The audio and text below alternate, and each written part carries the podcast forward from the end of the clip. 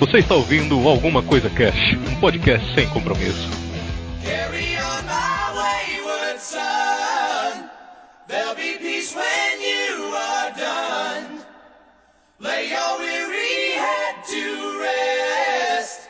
Don't you cry no more. Olá, senhoras e senhores. Aqui é o James Hetfield.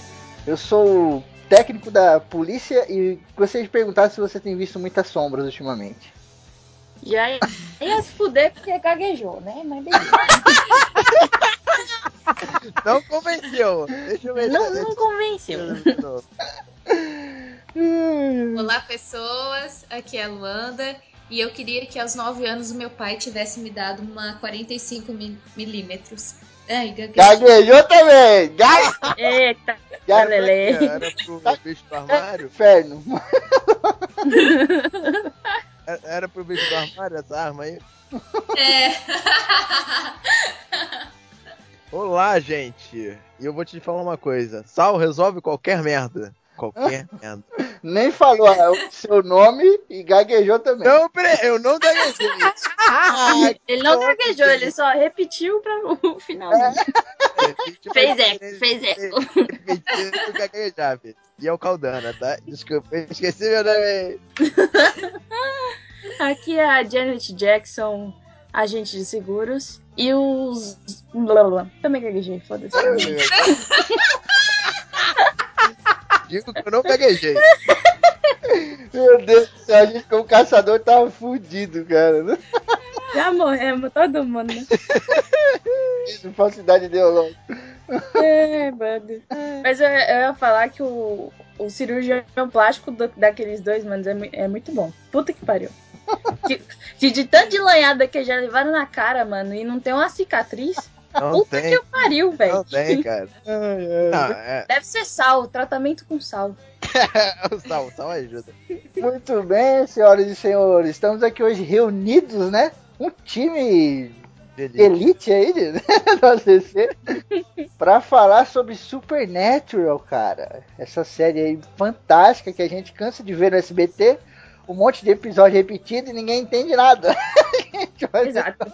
Repetido fora da ordem. repetindo para Vou tentar contar um pouco da história aqui pra vocês e tal. E como é uma série que a gente gosta muito, né? As pessoas que estão aqui, outras pessoas também do ACC, a gente gosta pra caramba. A gente sabe que vocês gostam bastante também. Então a gente vai dividir essa série em mais de cinco podcasts aí, né? Ao longo do tempo. Então hoje a gente vai tratar da primeira e da segunda temporada, cara. Mas a gente vai trocar essa ideia marota aí só depois dos Recadinhos da galera do Alguma Coisa Cast. Recadinhos. Ronaldo. Ronaldinho. Aê, galera!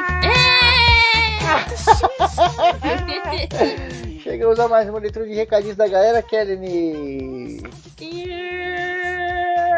Muito bem, leitura de recadinhos do nosso programa de ditadura militar no Brasil, ó. Veste. Mamilos. Mamilos são muito polêmicos. Mamilos triplos. É, a galera curtiu, cara, bastante, viu? Putz, em todo esse tempo de ACC aí, eu devo dizer que foi um dos podcasts aí que a galera mais curtiu de todos, cara. Porque, putz, várias mensagens de, de elogio e tal. Sim, verdade.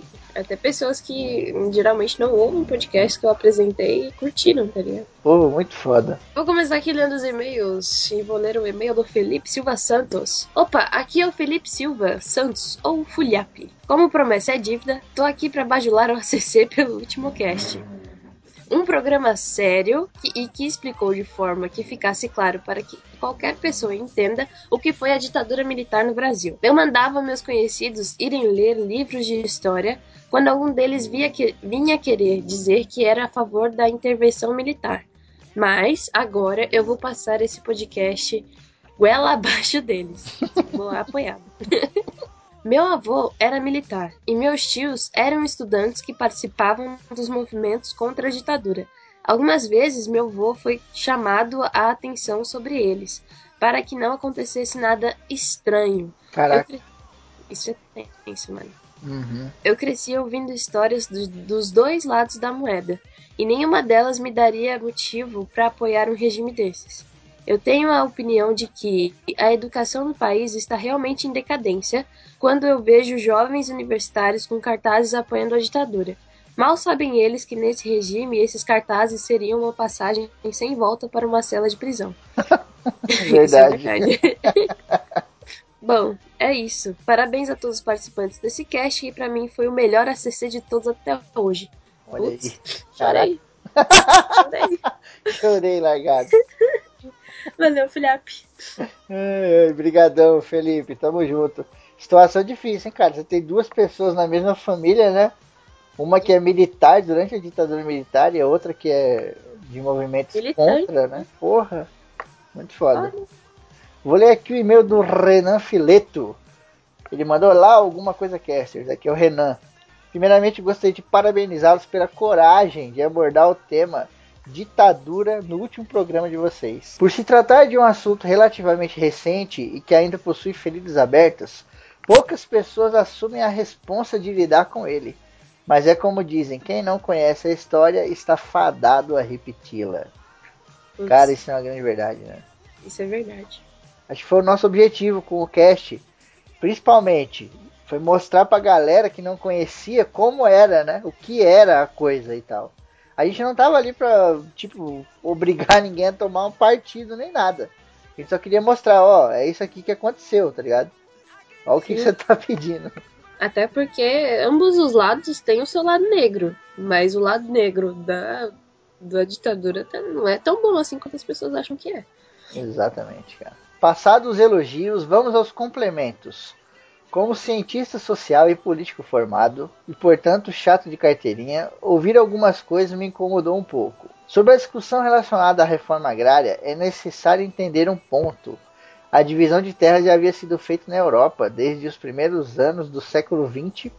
Logo, realizada no Brasil não teria necessariamente ligação com comunismo ou degustação de criancinhas mas sim com a modernização das relações sociais no campo. Trazer o Brasil para o novo milênio de fato, coisa que até hoje não rolou. Para não me estender muito mais, o último apontamento. Eu entendo quem defende a propriedade privada de terra, né? apesar de não concordar. Porém, dizer que o que é seu é seu, foi o que o Thiago disse no cast. o que é meu é meu, não sei o que. dizer que o que é Pô, seu é seu. Hã? É, O Thiago é um porco capitalista. Isso é. Dizer o que é seu é seu é ignorar anos e anos de grilagem e o trecho da Constituição que diz que a terra precisa cumprir a sua função social. Em última instância, a terra não tem dono, entre aspas. A terra é do Estado e é cedida a alguém.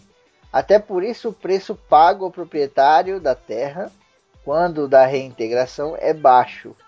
Não é nada mais que uma indenização. né? Bom, também tá certo, a gente falou isso no cast, né? Mas a grande verdade é que não é baixo, é completamente irrisório. O problema não é ser baixo, entendeu? Você tem um terreno de 50 mil, beleza, é, é um valor baixo, né? Se a prefeitura comprasse seu terreno por 50 mil, ok.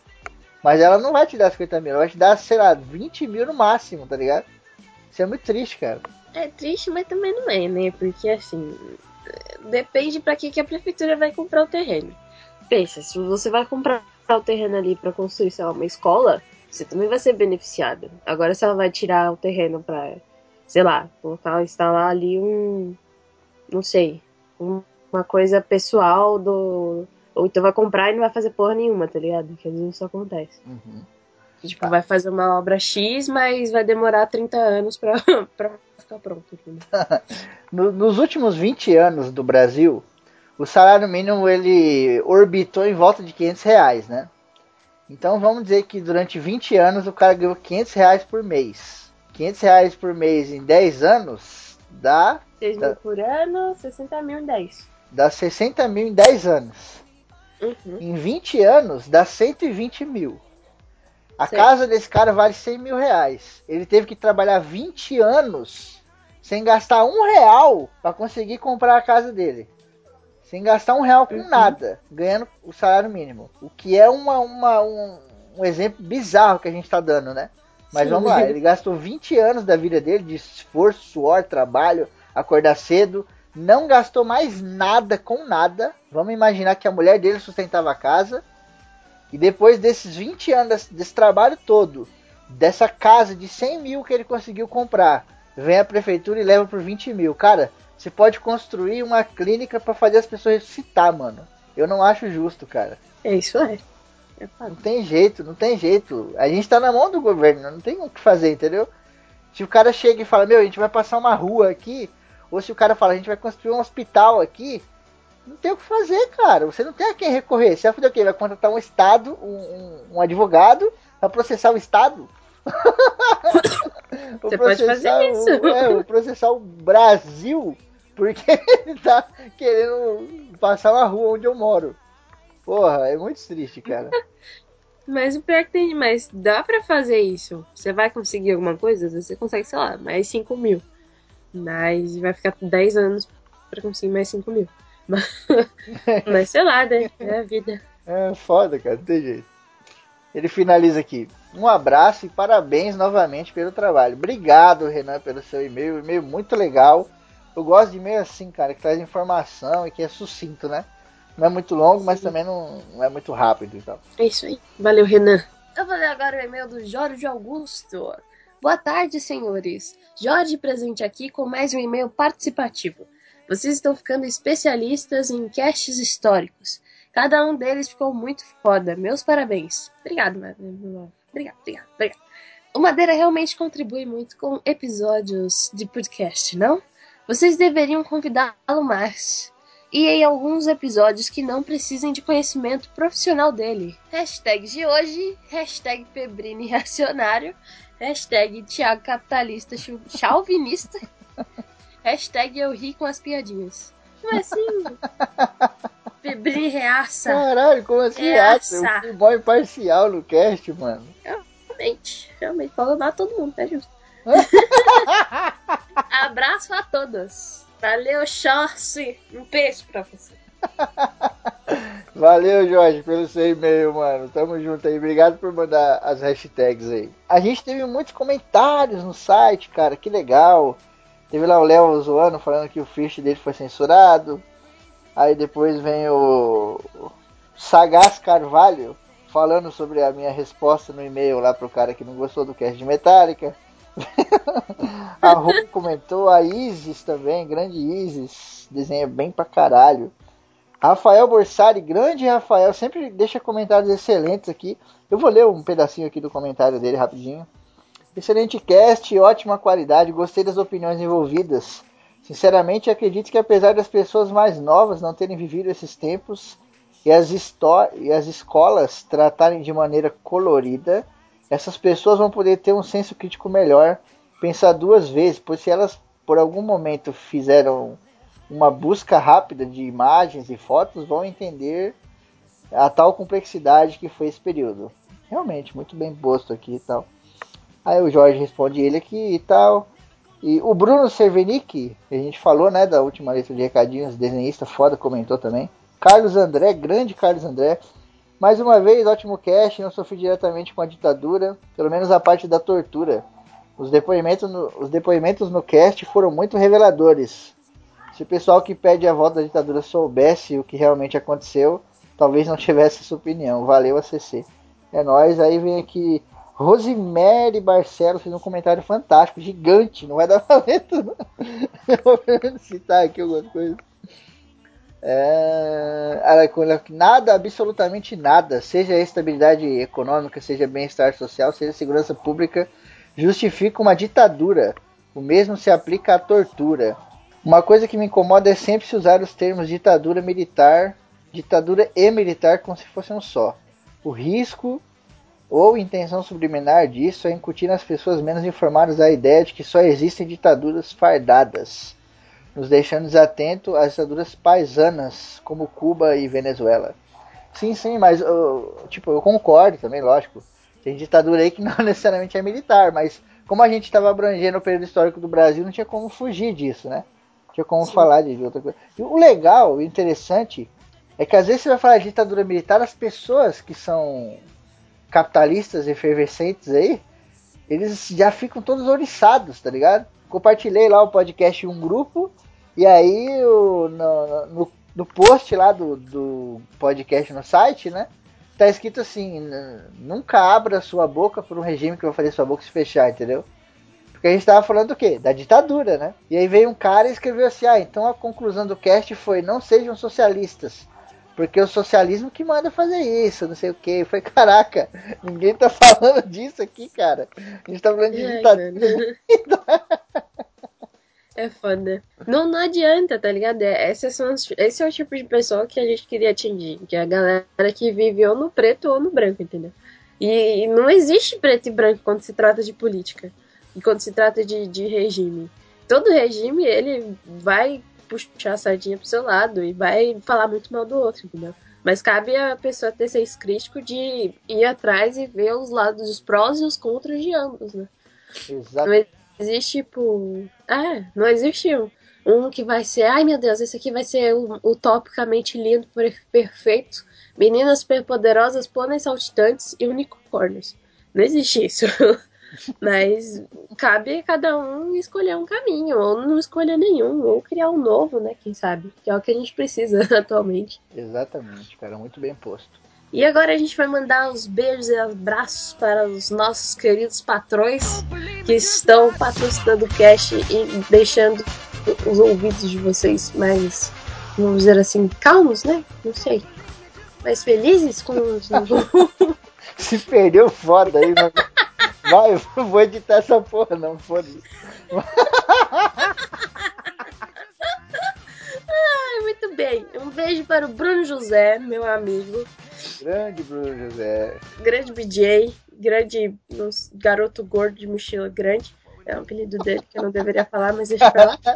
Olha só, o apelido do, do do Brosé é garoto gordo de mochila grande. É uma longa história, um dia eu conto no cast. um beijo, um abraço pro Rodrigo do Mal, que pra mim ele vai sempre ser o cara da Campus Party, muito maneiro. Rodrigo do Mal que agora tá numa onda de pôr foto peladinho no Facebook. Ah, tomar no seu cu, Rodrigo. Deus. foto sem camisa, mano. Ai, caralho, viu? Ai, mano, eu não pago internet pra ver essas coisas. É o patrão Mando Nudes esse aí. Nova categoria. Ah, e mais um beijo, um abraço para o nosso querido patrão Samba na cara das inimigas, hashtag diva, que participou do último cast, Jonatas Madeira. O primeiro patrão, né, a participar do... Sim, Jonathan Madeira. Porra, Madeira. Quando a gente criou o Patreon, ele já tava patrocinando. Já veio assim a parte inicial com ele lá já patrocinando. Falei, caralho, Exato. Mandou bem demais no cast aí. Pô, obrigado. Foi um barato gravar com ele, né? Sim, e agora esperamos a participação dos outros patrões agora. Vocês vão ter que superar o Madeira. Esse que vem já tem mais um patrão na área. E por último, porém não menos importante, nosso patrão, o Hidalgo! Hidalgo! Uh! Que é o mestre do Photoshop e do, da comida com bacon. O, o Hidalgo é um multifacetado, né, mano? O cara ele é contista, ele escreve contos excelentes, né? Ele é mestre do Photoshop, né? Quem não lembra aí Sim. do RPG do ACC, que ele fez umas imagens. Quem não viu, cara? Entra na página do ACC, procura nas fotos lá, que, mano, tem umas montagens muito foda. E É. também ele é cozinheiro hardcore aí, né, cara? É, e aí você vai ver a profissão do cara, o cara é tipo engenheiro químico. Eu sei. Meu Deus. Ah, muito bem, muito obrigado, meus patrões. Se você ainda não é patrão do ACC, corre, meu, entra lá de patrão, porra, tá esperando o quê? Um dólar, cara, três reais, para de ser mão de vaca. Ajuda a gente. Aproveitar para já deixar uma indireta aqui, os casters do Alguma Coisa Cast, que ainda não entraram como patrão do ACC, estamos esperando aí, estamos esperando vocês. eu já tô lá. É, eu e a Kel já estamos lá numa conta conjunta lá e tal, mas porra, estamos esperando vocês aí.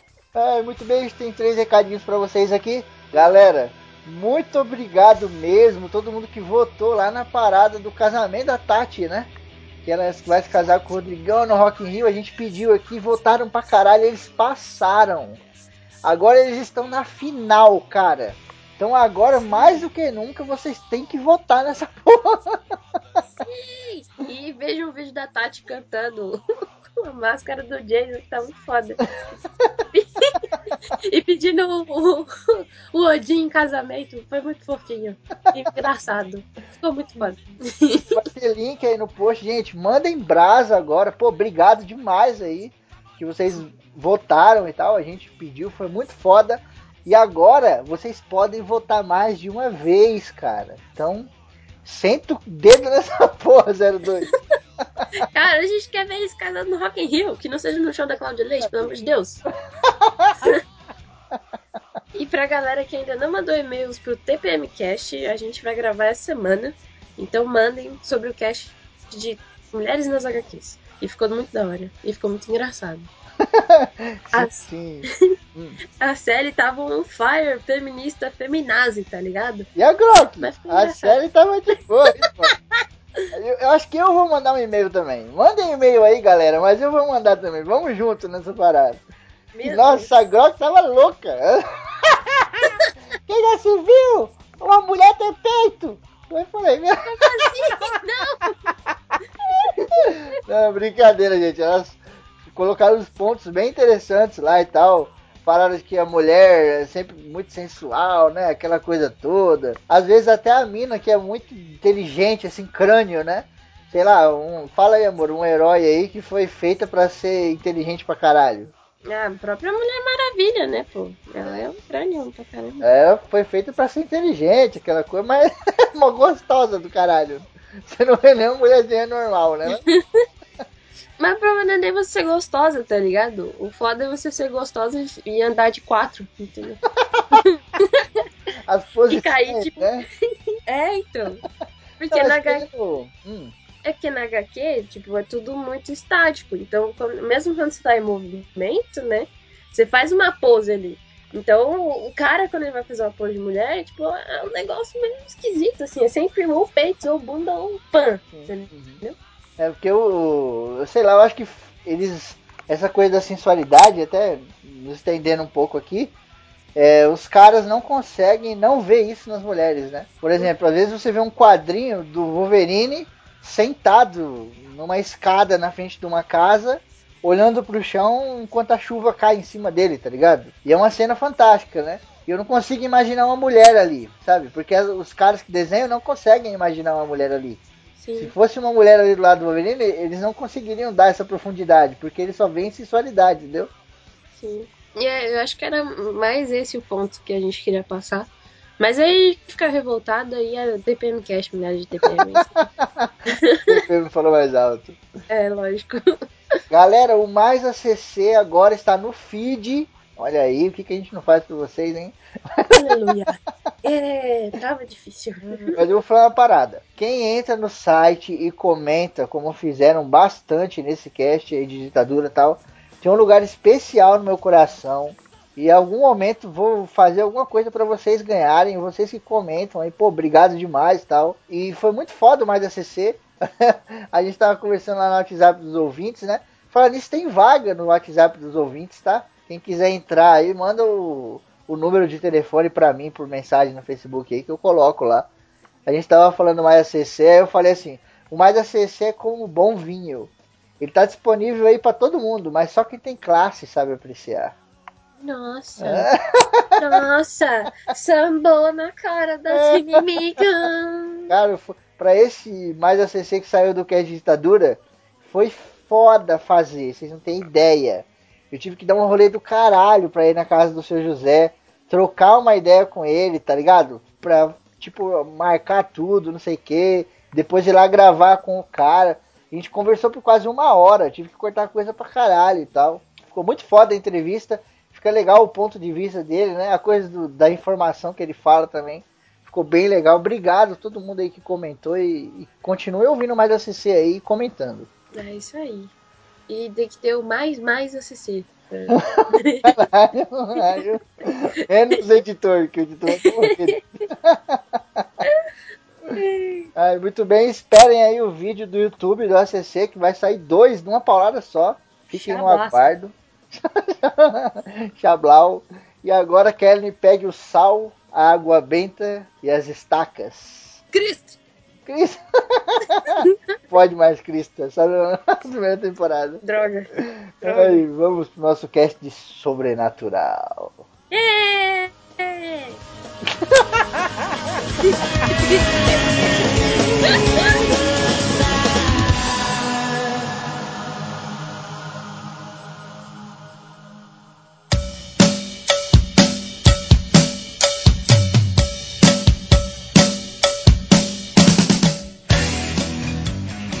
Supernatural, né, cara? Série fantástica. Eu sou apaixonado por Supernatural. Eu, eu assisti a cinco primeira temporada num pendrive que eu roubei de um amigo meu.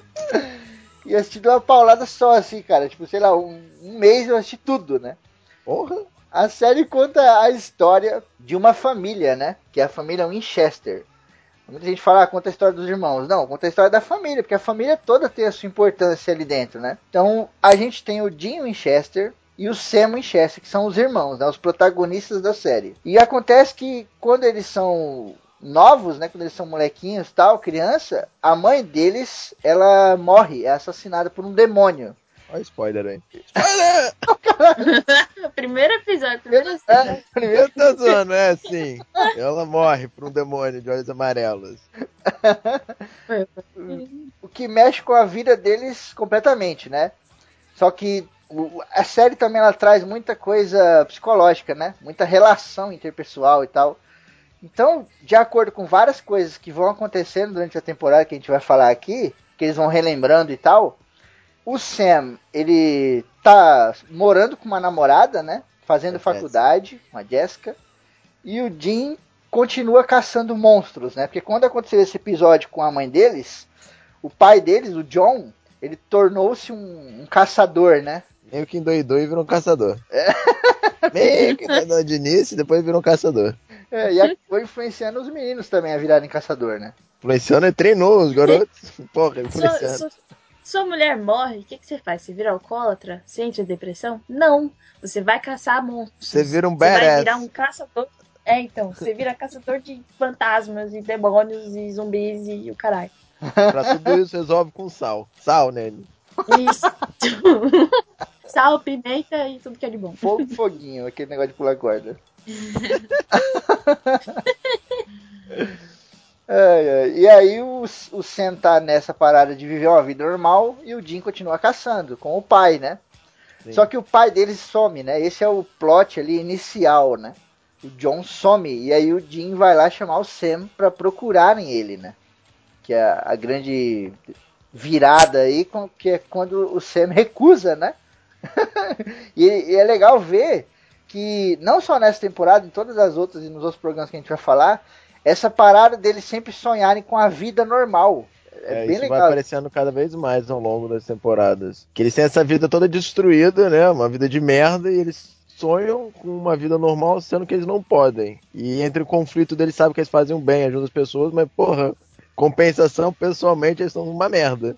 Só se fodem. Só se pode.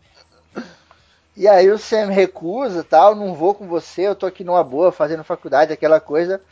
Aparece um caso, né, pra eles irem atrás e etc. Era o último caso que o pai dele estava trabalhando antes disso mesmo. Sim, sim, eles vão lá, ele, tipo, o início da temporada, além de ter a aventura toda, tem a procura deles pelo pai, né?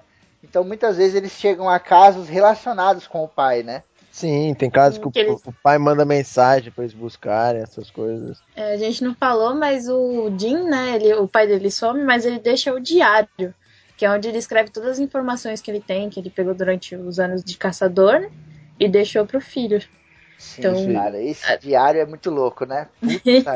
Cara, eu não sei quanto tempo eles fazem com aquele diário, como eles não decoraram, porque todo episódio eles abrem. Não, eu vi, acho que eu vi no diário do meu pai. Eu já teria lido aquela merda Na 300 verdade, não é, que ele, não é que ele deixa, né? Na verdade, eles caçando o paradeiro do pai deles, eles acham o último local onde o pai deles ficou, que é tipo um quarto de, de hotel que ele alugou por um mês. Exato. Aí eles aparecem com um cartão de crédito lá com o nome falsificado e o cara fala, pô, mas o mesmo cara no último mês tal, você já alugou um quarto aqui. Eles entram no quarto, tem lá tudo contém informação do caso que ele tava pesquisando e tal. E é nessa que eles acham o diário, né? que é o caso da Mulher de Branco, primeiro episódio. O, o que eu acho da, da série, primeira temporada, que eu acho bem legal, que a estrutura é assim, cada episódio vai ser um novo mistério, um novo monstro, e isso dá tempo de eles é, construindo os personagens aos poucos. Você vai conhecendo o Jim, o Sam, o John, e com esse plot bem simples que é a ideia inicial, o resumo é sério, eu quero achar meu papai, e, e isso dá tempo de construir a relação deles junto, como cada um vê a situação que tá, como cada um lida com as coisas, Exato. e a relação entre eles e o pai, que é o- eu acho que a série toda é legal. Efeito especial, como joga o jogo de câmera, a história é legal, mas o que me atrai mais nela é a construção dos personagens. A Exato. estrutura, que é o mais legal. Porque não é tudo dado assim de primeira, né? O personagem ele vai se construindo ao longo da temporada. Você pode ver que o mesmo Sam ou o Dean que começou a temporada nunca é o que termina, cara. A história também vai mexendo muito com eles, né? A- o que vai acontecendo, os sacrifícios que eles têm que fazer ao longo das temporadas, vai tornando eles pessoas diferentes. Exato, cara. E e é, é como a vida, né? Ah, o Eric Kripke, que é o escritor da série, ele é um escritor fantástico, cara. Eu tiro meu chapéu pra ele. Apesar de em outros programas a gente vai falar de outras temporadas que deu uma caída, né? É, mas você não tem como manter. eh, Série de TV é, é impossível você conseguir manter uma qualidade muito alta assim por muito tempo. Exato, e ele escreveu pra ser cinco temporadas, né? Ele Sim. escreveu as cinco primeiras fechadas e depois ele começou a, a fazer o resto aí meio que por pressão, por dinheiro, com menos tempo e etc. Eu eu só queria colocar dois pontos aqui interessantes, um que o Caldana falou e um que a Luanda falou. O que o Caldana falou que é do diário, né? o diário, ele é muito louco, porque ele tem várias anotações sobre várias paradas que o pai deles caça muito mais do que eles, né? Inicialmente. Ah, o pai aqui. dele é muito mais foda inicialmente, assim. Exato. Tem até um episódio que o Jim- eles vão caçar vampiros, né? Aí o Jim fala, pai, isso aqui é um facão, eu tenho um sobrando. E aí o John abre uma maleta e tem um puta de um facão. Puta de um uma- facão. eu já tenho E a meu. mano, é todo organizadinho. O mais engraçado é que antes disso o Dino fala assim, vampiros não existem, né? O pai olha assim, sério, eles existem? E o diário, cara, se eu não me engano, tem pra vender como livro. Olha que fantástico. Tem. Irado. A diagramação deve ser irada. Caralho. Di- Diário de John Winchester tem mesmo. Puta, deve ser animal, né, cara, pegar. Eu- Mas tem que vir todo fudido, tá? Todo cair nos pedaços, senão não tem Então tem que ser igual o diário lá, né?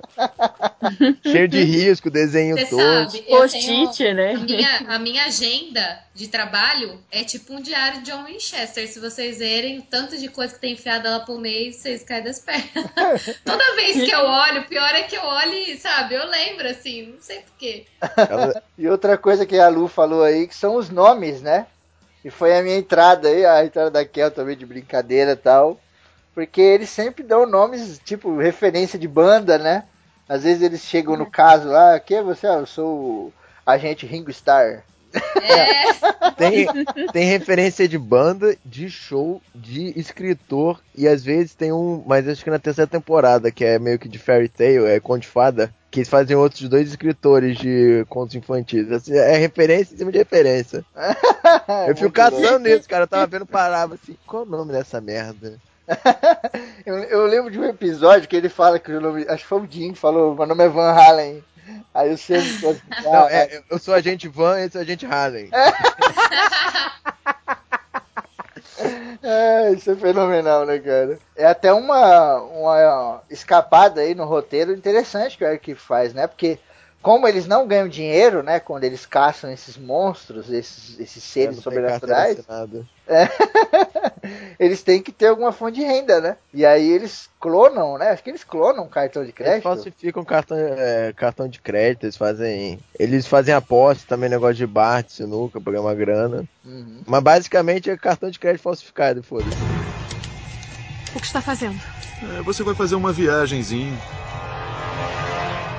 Direto pro sul.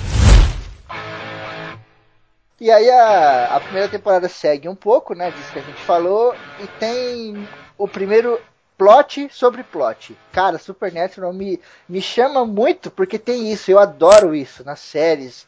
Até em livro mesmo, né? É o plot sobre o plot, né? Sempre quando eu escrevo alguma coisa, eu tento sempre fazer isso e tal. Então, você tem o primeiro plot, que é eles perseguindo o pai deles, né? Chapa E aí, pai. e de acordo com o decorrer da temporada, você tem o segundo plot, que é o pai deles não está simplesmente caçando. Ele está caçando justamente para pegar aquele cara, que é um demônio de olhos amarelos, né? Que matou a mãe deles. Então, ele segue trilha E a Jéssica? demônio. Ninguém Ah, lembra da Jéssica. Não, esse é o segundo plot, né, na verdade. Não, esse já é o gancho já pra próxima temporada. Seria o, o plot de construção da série seria achar o papai e o ponto final, teoricamente, seria vamos matar o demônio. Ei! que daria mais importância. Exato. É. E eu esqueci de falar aí no começo, né? A gente esqueceu aqui de falar. Mas o Sam, ele não quer ir com o Dean, né? Eles fazem o primeiro trabalho, ele não quer ir junto. E ele volta lá pra casa dele, pra ficar lá com a Jessica. Olha, sejamos juntos. Com a Jessica também não queria ir caçar com o meu irmão, ficar um banho de motel fedido, dormir no carro, pesquisar, tá de boa. Mas aí quando ele chega lá, o demônio de olhos amarelos mata, né, a Jéssica do mesmo jeito que matou a mãe dele, né? Grudada no teto, assim, pegando fogo e tal. E aí ele fala pro Jim, vamos atrás desse filho da puta. Que eu acho isso, eu acho isso engraçado pro personagem, porque o Jim, ele é mais ligado ao pai, ele é o soldado obediente, enquanto o Sam é o rebelde. Só que em termos de construção de personagem, o Sam é muito mais parecido com o John do que o Jim. Sim. E é por isso que eles têm tanto conflito, né? Depois e frente, um- eles se encontram, É, você assim, percebe isso. É, e é uma parte também de qualquer história. Se os personagens não têm conflito, não tem diálogo, não tem graça. Tem que ter um, alguma atrito ali pra criar Exato. conversa. Porra, senão. É, É um eu, eu vi uma vez uma pessoa reclamando, falando que eles brigavam demais lá de- depois da quinta temporada e tal. Não sei o que. Eu falei, cara, então você não assistiu as primeiras, porque eles brigam o tempo todo. Isso é Briga. característica de irmão, né, cara? Né? Quem tem irmão aqui, levanta a mão, ele sabe. Eu tenho dois mais velhos e uma mais nova. Mas é verdade, isso daí, irmão, é assim mesmo, cara. Uhum. E, É tal da intimidade, né? Você só briga com quem você tem intimidade. Exato. É. E a gente briga por coisas tão bobas, né, com o irmão. Por exemplo, sei lá, bolacha ou deixou. Eu já briguei por causa de uma tampa de bique. Nossa. É, é. E, e aí, tipo, a gente briga por causa de coisas tão bobas, né? E no caso deles, são coisas extremamente importantes. Então, o que você menos ali tem que achar estranho é essa discussão, essa briga, né? Até porque eles são completamente diferentes nas atitudes e tal, né? Sim. Tem um momento da série que você percebe realmente a diferença entre o Sam e o Jim, que é quando eles encontram o pai deles, finalmente, né? Sim, lá pro Eles- final. Eu acho foda esse reencontro, cara, porque ali você vê a família, né? Winchester, como que ela é e tal. E apesar deles fazerem as pazes, né? Porque quando eles se encontram, mostra que o Sam não tinha simplesmente deixado de ser caçador pra fazer faculdade porque deu na telha, tá ligado? Mostra que ele entrou em conflito com o pai dele a respeito dessa parada de ficar sempre viajando, caçando e etc. E aí deu-se uma briga e ele saiu de casa. E aí o pai dele falou: se você sair, não volta nunca mais. Que é a pior coisa que você pode dizer como pai, né? Porque o Sim. filho toma como uma afronta, né, cara? E aí eles meio que fazem as pazes ali e tal. E ali a gente vê duas famílias, não sei se vocês concordam comigo. A primeira família é essa unida, né? Que eles se abraçam, é aquela coisa tal. O pai dele abraça o Sam, eles pedem desculpa e etc. E tipo, logo depois, eu acho que no mesmo episódio, eles já param na estrada e já começam a Já tá discutir. discutindo. É, é fenomenal, cara. Eu acho Mas é fantástico. mais ou menos uma Mas é- família normal, né, cara? É que, tipo, eles discutem, mas porque eles querem, tipo, parte quer ficar unida e a outra não. Acho que eles vão ficar melhor separados, né? Ah, Porque não. tem um perigo iminente. Não, isso é uma parte da discussão pra não continuar o John na, na história e mudar a dinâmica, mas seria mais eles brigam porque é uma família. O Sam não quer seguir ordem cego, ele quer tipo estar com o pai, ajudar a escolher, tá participando, não ser um soldado. Saber É. o que que tá acontecendo, né? Sim. Não confiar cegamente. Porque, na verdade, o Jim é, confia demais no pai dele, mas o Sam não. O Sam não, não confia no, no John, assim como, É, eu acho que. Uhum, eu, eu concordo com o que você falou, Lu. Mas, tipo, acho que além da confiança, tem a parada de você ser. Como é que eu posso dizer? Se, tipo, baixar a cabeça, né? O Sam, ele não acata tanto as coisas que o John fala. Isso é legal, cara. Você vê que ele põe argumentos. Porque no fundo, né? os dois são, são, são bem parecidos. Tem uma parte que ele fala pro, pro Jo- o Sam fala pro John que ele é egoísta, que ele não quer nem saber. No fundo, no fundo, quem mantém, quem, quem é o alicerce da família é o Jim. Porque o, Não, o Jim, sim. ele é aquele cara que se, ele se sacrifica pelos outros sem pensar duas vezes. Não, ele, eu não vou ele- falar. O sacrifício todo que faz é pela família. Já os, o, tanto o Sam como o John não têm essa mesma predisposição para o sacrifício. Eles podem até fazer, mas não é tão natural quanto o Jim. Jim não, ele não pensa, ele É, ele, é simplesmente ele é o faz. mais impulsivo, né? Isso. Eu ia falar que É a família toda se dele. sacrifica um pelo outro. Eu vou falar que essa família não sacrifica pelo outro o tempo todo. Veja o final da primeira temporada, veja o final da segunda temporada. E aí? Não, mas, é Mas que, tipo, o- são, são sacrifícios diferentes, entendeu? Não, sim, é porque o Jim realmente ele é, o mais, ele é o alicerce da família que mantém a galera toda junto por acatar mais. Porque os outros eles estão tão focados no, no objetivo dele que eles. tipo, Foda-se o mundo. Só que eles são, tipo assim, um momento que dá alguma merda muito séria naquele clã, que é vira mais um clã eles do que uma família em si, eles se sacrificam, eles vão pro inferno. Desculpa, literalmente, pra salvar a família. É, sim, sim. É porque o Sam, ele é muito mais filosófico, né? Então, por exemplo, se o pai dele fala, faz tal coisa, ele vai perguntar, por que, que eu tenho que fazer tal coisa? É, ele vai perguntar e ele vai querer. É porque eu, acho que a forma como o Sam vê que ele quer participar das escolhas pra tentar achar a melhor forma. Porque ele Exato. conhece como o pai dele é. Sim. Porque eles cresceram com o pai deixando ele no motel e lá pra Deus o mundo sem saber pra onde foi, esperando, rezando pra que ele voltasse. O Sam Exato. não gosta disso, enquanto o Jim tá acostumado. Fala Então, assim, enquanto o Jim, né, por outro lado, se o pai dele falar, faz tal coisa, ele vai responder sim ou não. sim senhor. Tem essa diferença entre eles, né? Enquanto o Jim é muito mais prático, o Sam, ele é muito mais filosófico, ele traz muitas questões dentro de questões. Sim. E isso, às vezes, pro pai deles, que tá na correria, aquela coisa toda, inclusive quando eles se encontram, que o pai dele revela, né? Que na verdade eles estão caçando um demônio e tal, que quer fazer alguma coisa com o Sam, porque no começo o demônio pinga sangue na boca do Sam, né? Isso é uma, uma Mas você só que- descobre isso na- no final da segunda temporada. Na segunda temporada, que é revelado que o demônio tá fazendo. O, na É. primeira começa a aparecer aqueles meninos telepáticos, assim, do nada, que é que nem o Senna. Que o Senna tem poderes! Verdade.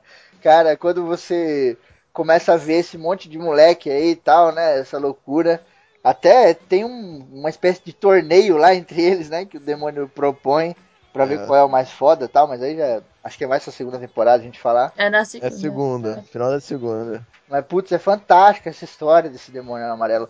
E você vê, cara, que tem mais um plot em cima do plot. que É, é o são mistérios que a série vai botando pra acarretar na história, porque se ficar só essa história, é tipo, ah, matar o demônio, não tem continuidade. Ele, tem- ele meio que faz isso pra já acarretar pra segunda temporada. É, mas aí, depois tipo, pra terceira. não, não é só isso. É, Esse é o meu ponto, entendeu? Não é assim. Termina a primeira pra começar a segunda. Termina a se... Não. A Olha. primeira, a segunda, a ter... todas elas vão pra um único ponto, tá ligado? Então, uma coisinha que tá acontecendo aqui a gente acha que nada a ver, ela vai refletir lá na, na frente de um jeito, caralho, não acredito que esse cara pensou isso tudo. São tantos plots um em cima do outro, né? Vai se construindo tanto a pirâmide, e quando você vê ela formada, você fala, caraca, não acredito. É muito bem, eu concordo com você, chefe Febrini. É muito bem encaixado. Porque não é tipo assim, aparece no final da primeira temporada o plot pra segunda. Não, eles vão encaixando durante a primeira, vai criando mistério que foda-se, não vou responder agora, vai pra depois. Pra criar sanidade, pra criar uma unidade, meu. Porque uma coisa que eu gosto muito do Supernatural é que eles criam um mundo. Eles explicam como funciona fantasma, como funciona zumbi, como Sim, funciona é uma vampiro. mitologia muito própria deles, né, cara? Sim, é uma, é uma construção muito bem feita, que, que é uma construção que vocês, você escritor, sabe? Que é uma construção muito boa de mundo. Que isso que eu atrai bastante. E é difícil de fazer, né? É muito difícil de fazer, Porra. cara. Pra caralho. Você escreveu uma história e no final você falar, pô, o assassino era tal, beleza. Agora você escreveu uma história deixando todas as pistas de uma forma que a pessoa não veja e que lá na frente ela é, por exemplo, aquele filme O Sexto Sentido, não sei se vocês já viram. Já, já vi, senhor. É, né? No final do filme, que mostra que o Bruce Willis está morto e etc. Tan, tan, tan. você poderia achar, pô, ele colocou isso aqui agora e tal, né? Mas não, se você assiste o filme novamente, Desde o começo, ele vem Exatamente. Ah, é muito. Assim como os outros também, que é a mesma pegada do filme Sentido. Os outros igualzinho. também é muito bom, É. que a cons- a construção. Então, mas são essas construções que um filme, como é muito mais contido, desculpa o Cinef falando aqui, é mais contido, é mais fácil de fazer, mesmo sendo difícil. Pra fazer isso numa série é tipo loucura. Porque é muito episódio, é muita coisa, é muito negócio. Tipo, porra. É muita pontinha solta que você tem que ficar amarrando, né, cara? É, se Essa você é comparar verdade, só o tempo da série, quatro episódios já dá mais que um filme. Porra. Uhum. É verdade. Por isso Ainda que tem mais que- uma temporada, porque tem temporadas que é tipo de 13 episódios, essas não. É tipo 22 episódios, é, é Essa é muita old coisa, school. cara. Essa é, old school. É. coisa pra caralho, maluco. O que está fazendo? É, você vai fazer uma viagenzinha. Direto pro sul. Tem uma, uma curiosidade aqui, aliás, duas curiosidades interessantes. Vocês lembram quando eles encontram um- uma espécie de demônio naquele episódio do, Avião? do avião? Lembro. Aham. Que eles falam Cristo. Uhum. E aí eles. Demônio. Eles nunca mais usam Eles isso. não falaram irritado, mais. caralho. porque deu treta. Deu uma treta violenta esse bagulho.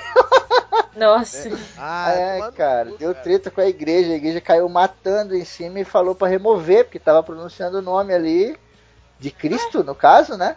Em, em vão, assim, o whatever lá, os, É seja lá. frase, oh my god, não, não- ninguém É. usa.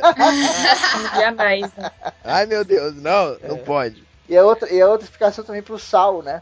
Que o Eric Kripke no começo ele ia fazer a parada da água benta, né? Sim. Tudo seria água benta, seria círculo de água benta etc.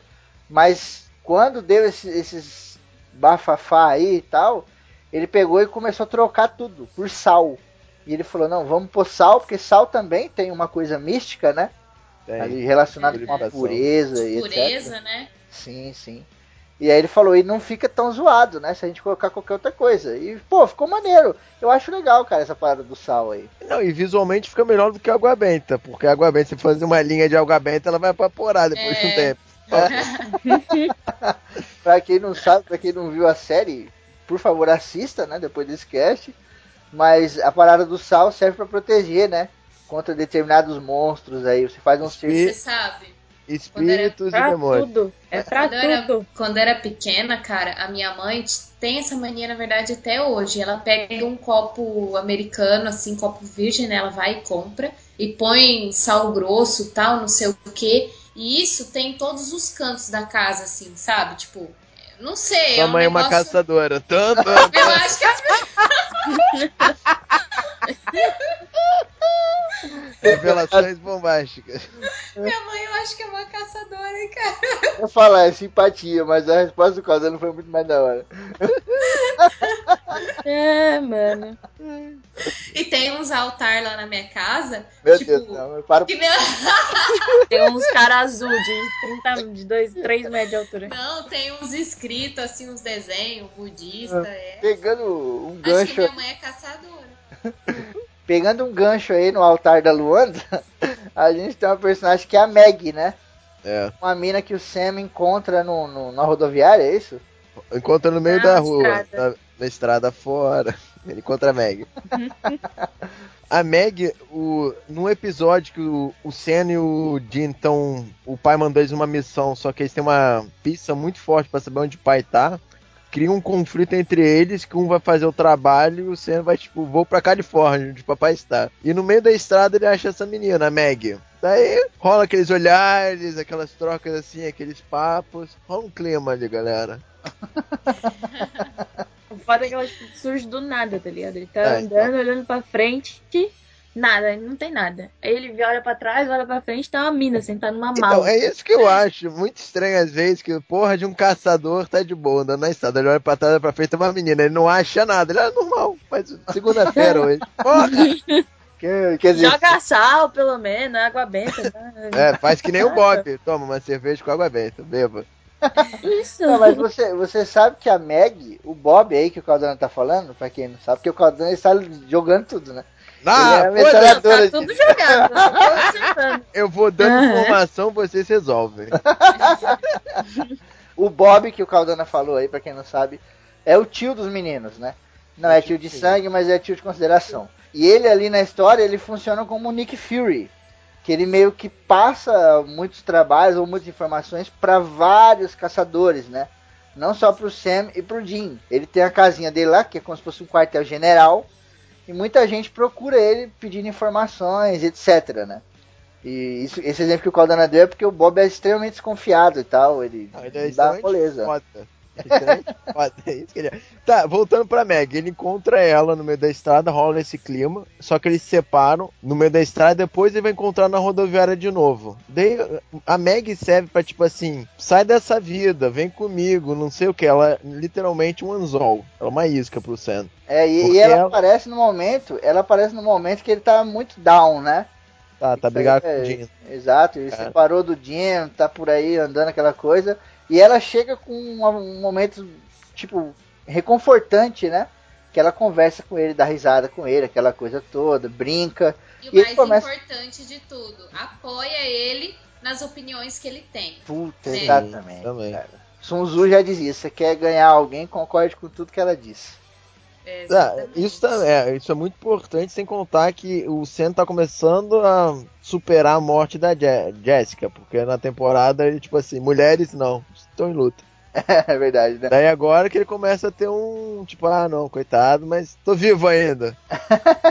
Quando o Jim dá em cima de alguém, né? Que o Jim é um galinha do caralho, né, mano? Ele aproveita o pouco que ele tem, ele não sabe se vai morrer no dia de amanhã, porra. É, Ele dá em cima e o Sam fica todo, ai, para com isso, velho, não sei o que, ah, toma no cu. Ah, ele acabou olha de a olha aí, assim que a namorada, gente cara. descobre quem é as pessoas. Ah, não, mas porra, o Jim tem que ficar de luto com ele pra sempre, é isso? Não, ele não reclama, ele reclama que o Jim só pensa nisso, caralho. O tempo todo. No Não, ele pensa, ele pensa assim. hambúrgueres também. lanche. É, Não, e- e- primeiro que, tipo, os torta. dois, os dois, eles sempre, quando eles estão em outras, vão pra outras cidades, é um costume americano você ficar no motel. Você paga a sua diária lá. Então o Jim chegava no motel e ia aproveitar as coisas que tinham no motel. Então era filme pornô, era cama com massagem, essa parada. toda. E você tá com seu irmão no quarto, tá ligado? Não, mas na primeira temporada, o Jim pega o Sam no, no quarto sozinho vendo filme pornô. Ninguém lembra disso também nessa merda. É, você pode chorar sozinho ali. É, é foda quando ele tá procurando, assim, algum caso, né? O Sam, ele é muito. Porque a pegada deles também é procurar os casos nos jornais, né? É, Jornais. Um, um trabalho de pesquisa muito grande. Exato, revista, né? Rádios da polícia e tal. Então, às vezes o Sam tá pesquisando alguma coisa no computador, aquela coisa séria. E aí quando o Jim pega o computador é só pra ver putaria, né? É, só faz.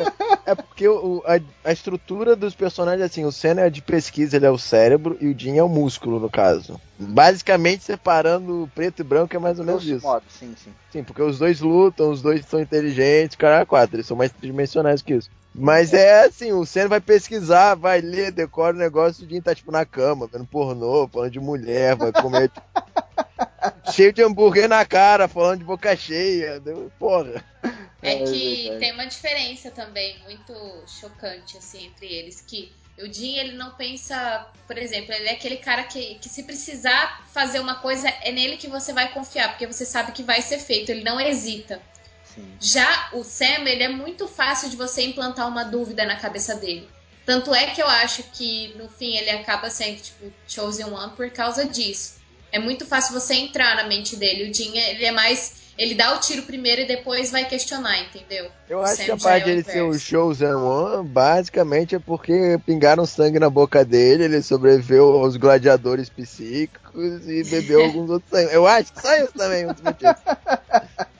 Não, eu Mas- concordo com você. Mas igual ao san- a, a esse sangue pingado na boca, igual a ele tinham mais. É, por isso que teve os gladiadores, só um sobreviveu, que não foi o Exato. Explica. E por que, cara. que ele sobreviveu? Aí calma aí. Enfim, a gente fala disso pra. É. Vocês verão depois os A gente tava na. Meg ainda, é um demônio. A Meg é um demônio.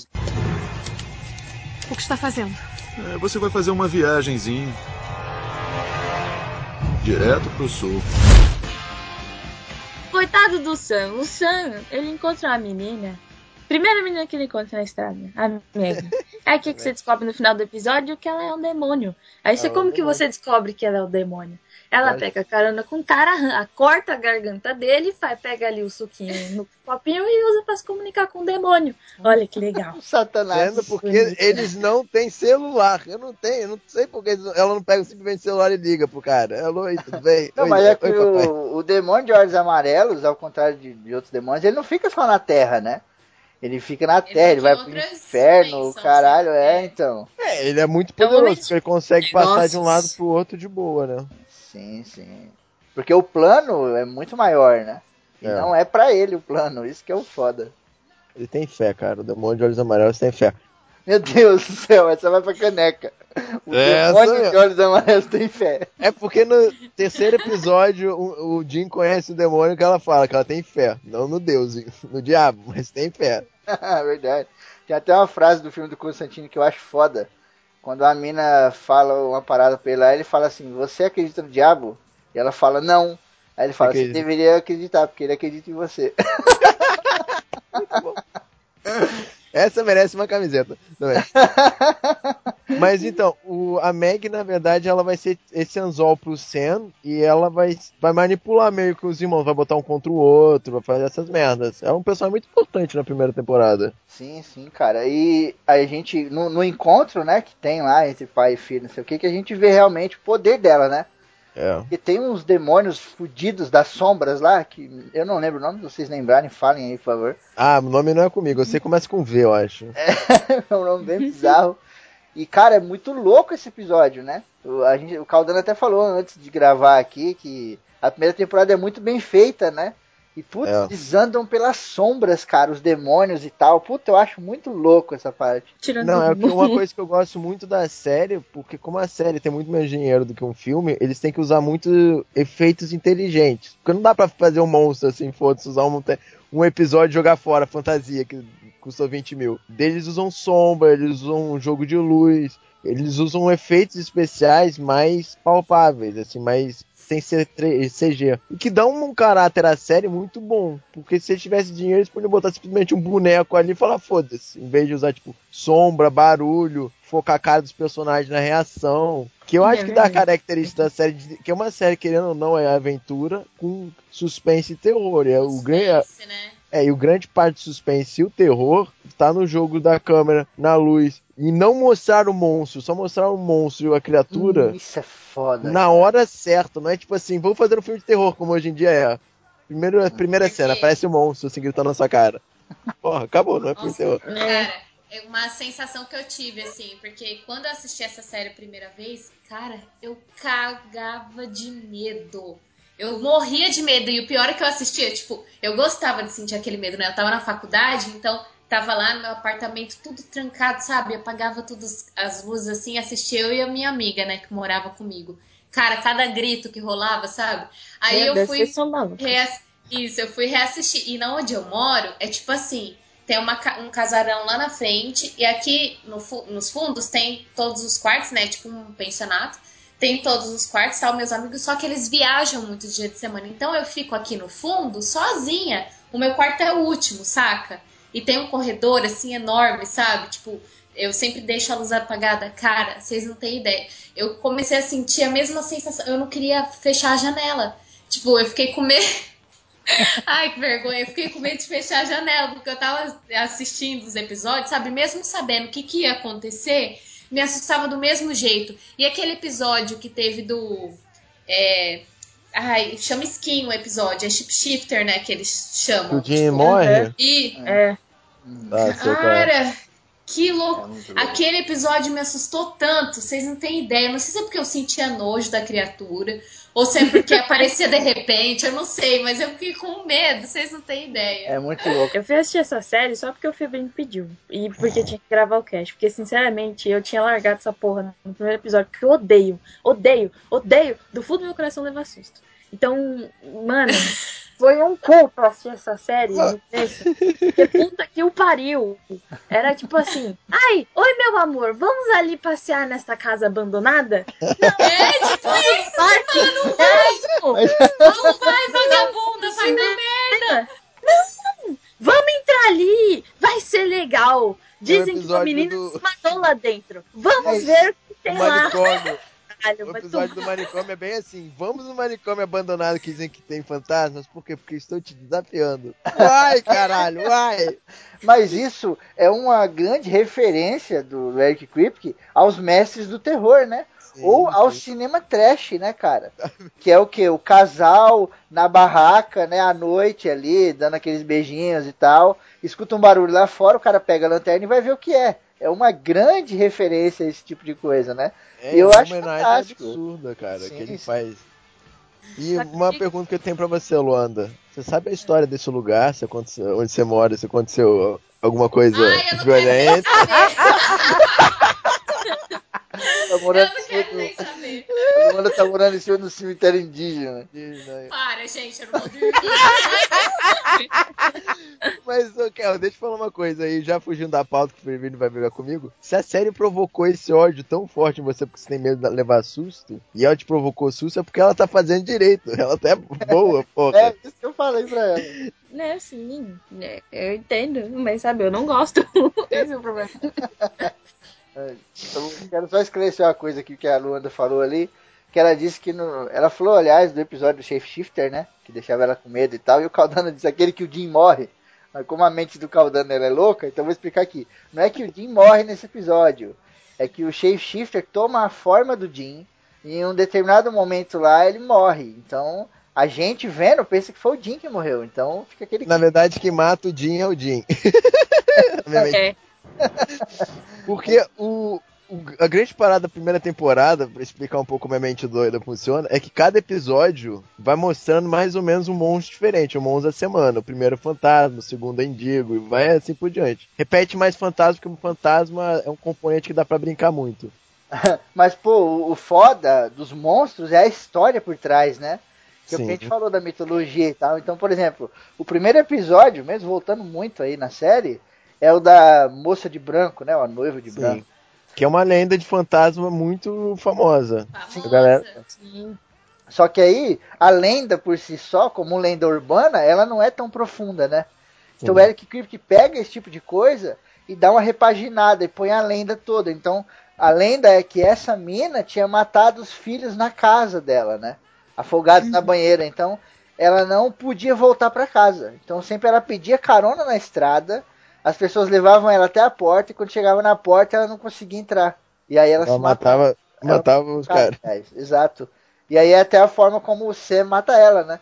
O Sam dá carona pra ela e quando chega lá, ela não quer entrar, ele fala, ah, você vai entrar, filho da puta. Acelera o carro e entra Você passa pela parede. Celebra Jesus! Sem contar, cara, que eu fiquei o Impala 67 aguenta uma porrada absurda, porque bateu em parede, passa então, aqui vamos ter que fazer uma pausa pra falar do Impala 67, cara. O que está fazendo? É, você vai fazer uma viagenzinha. Direto pro sul. Melhor que o cirurgião plástico dos dois é o mecânico do carro. Que puta que É pariu. o Dino, o mecânico do carro. O mecânico do carro é o Dino ali. Caralho, que carro fantástico, cara. O, o carro, ele é tão importante que lá na frente, lá na quinta temporada, quando a gente vai falar dela, você vai ver como ele muda, né? Uma determinada cena, uma determinada parada muito importante ali. E querendo ou não, eu não sei se vocês concordam comigo, mas acaba sendo outro personagem, né? Não, eu concordo. Caraca, que é presente, né? Da série, como as séries vão viajando de um ponto ao outro, as únicas coisas que se mantêm igual na série inteira é o Sam, o Dino e a porra do Impala. E dos três, o Impala é mais irado. É muito E ele trata o Impala com carinho do caralho, o Jim, né, cara? Ele conversa, mas, mas My baby. Até porque ele é herdado, né? O Ele era do Impala pai. É passado de pai pra filho. E o porta-mala do Impala? Porra, Cheio todas das mandingas. Ai, cara. O, o- Impala é um terceiro personagem ali que faz a tríade, cara. Que, querendo ou não, o Impala na verdade é a casa deles, cara. Porque ali tá tudo dele. Verdade. Mas é. Tem arma pra caralho no porta-mala e tal. E tem vários símbolos pra proteger, né? Tem. Porque, pô, o monstro pegar aquela porra ali já era, acabou a série. É, tanto que no final da primeira temporada o carro amassa e, tipo, dá mó tristeza no coração. Amassa, Você fica triste não. porque, tipo. Ele não amassa, ser. ele é destruído. ele é quase Não, cortado no meio. Você não fica triste porque, tipo, os três estão dentro, tá? Os dois filhos e o pai, e eles vão morrer. Você fala, não, o carro não, mano, no carro não. Porra, Puta velho. prejuízo, não, não faz mais Imagina. seta pra esse carro. É isso que você pensa. É, só pra gente sair da primeira temporada aqui e tal, entrar na segunda, a gente tem que falar do coach, né? Não tem como Ah, a gente passar batido, porque que arma fantástica, cara. Desse, dessas paradas de fantasia misturado com terror e etc. Tem muita arma, né? A gente tem o Evil Dead lá com aquela motosserra na mão. e tem muita arma assim. Mas o coach é do caralho, né? O coach, ele é uma arma, né? Parece uma Magnum, pra quem É uma conhece aí. É, só que é bem antigona, então ele é um coach, né? Aquele cano bem comprido tal. E ele foi feito por um cara, Samuel Coach. um coach, que embedou as balas de uma forma mágica, né? E o próprio coach também. Então aquela arma mata qualquer ser sobrenatural, cara. Ela mata qualquer coisa. Qualquer coisa. É a coisa que eles falam assim: existe uma arma que Samuel Coach fez na, no dia que tava passando o cometa não sei o que, no, quando teve massacre no Álamo, não sei o que, a mulher cagou de contra cabeça, não sei, aconteceu mesmo. que essa arma consegue matar qualquer coisa. Eles mandam a Meg pro inferno, né? Porque eles aprendem lá a exorcizar e etc. E, cara, tem até uma parada legal. Sabe quando eles estão fazendo exorcismo, que eles ficam falando umas par de, de latim assim? Aham. Foi sem latim. É, eu achava aquilo foda e tal. Eu fui procurar na internet pra ver o que que era, né? E aí eu vi que não quer dizer porra nenhuma. Cara, se a igreja reclamou quando o cara falou Cristo, imagina se fizesse reza em latim na toda. É verdade, cara. E aí eles tra- trazem, não, né? Eles mandam ela pro inferno. E o demônio de olhos amarelos manda o irmão da Meg, né? Que é outro filho da puta também, esse personagem, né, cara? Que ele vem com muito mais atitude do que ela, né? Ela era muito mais política, né? E Ela era muito mais sedução, política, brincadeira. Ela volta e meia dá em cima do Sam descaradamente. É verdade. E o irmão dela, tipo, quieto, eu vou matar você. E enfia porrada na galera. É, e acontece que o Jim mata, né? Esse filho da puta desse demônio aí. Que posteriormente a gente descobre que era filho do demônio de olhos amarelos, tal qual a Meg, né? É, a Meg. Era filha dele e tal. E aí que tem um, um plot ali, que é o final da primeira temporada, que é quando eles escapam desses demônios e tal, e vão pra uma cabana, né? E nessa cabana ali, o Jim e o Sam estão conversando, o que, que a gente faz agora? Fudeu, não sei o que, eles estão com o coach, né? Com uma Coach- bala só, vamos É, fazer uma vírgula assim. Sobrou uma bala? uma bala só, e aí chega o pai deles, né? E na hora que chega o pai deles, eles, pô, tô orgulhoso de você, Jim, não sei o que, bababá. E, e o Jim Eles meio que. salvaram o pai antes. Que o pai É, preso, exatamente. não sei. Uhum. E o Jim meio que se afasta, né? Ele se afasta e fala: Você tá orgulhoso? E ele fala: Sim, claro. Aí ele fala assim: Você fez ele, o que tinha que ser feito, né? É. Ele fala: Ele jamais ficaria orgulhoso. Ele ficaria puto comigo porque eu gastei uma bala. uma bala. E aí você fica: Caralho, tá acontecendo, né? Cara, essa cena é uma coisa que eu penso assim: o que, que foi a infância desse menino pra ele não acreditar no elogio do pai? Eu falo assim: meu pai não me elogia, caralho. Uma É parada: você. convivência. Isso a, gente, isso a gente vai saber no começo da segunda temporada, mas vamos lá, vamos falar do final da primeira.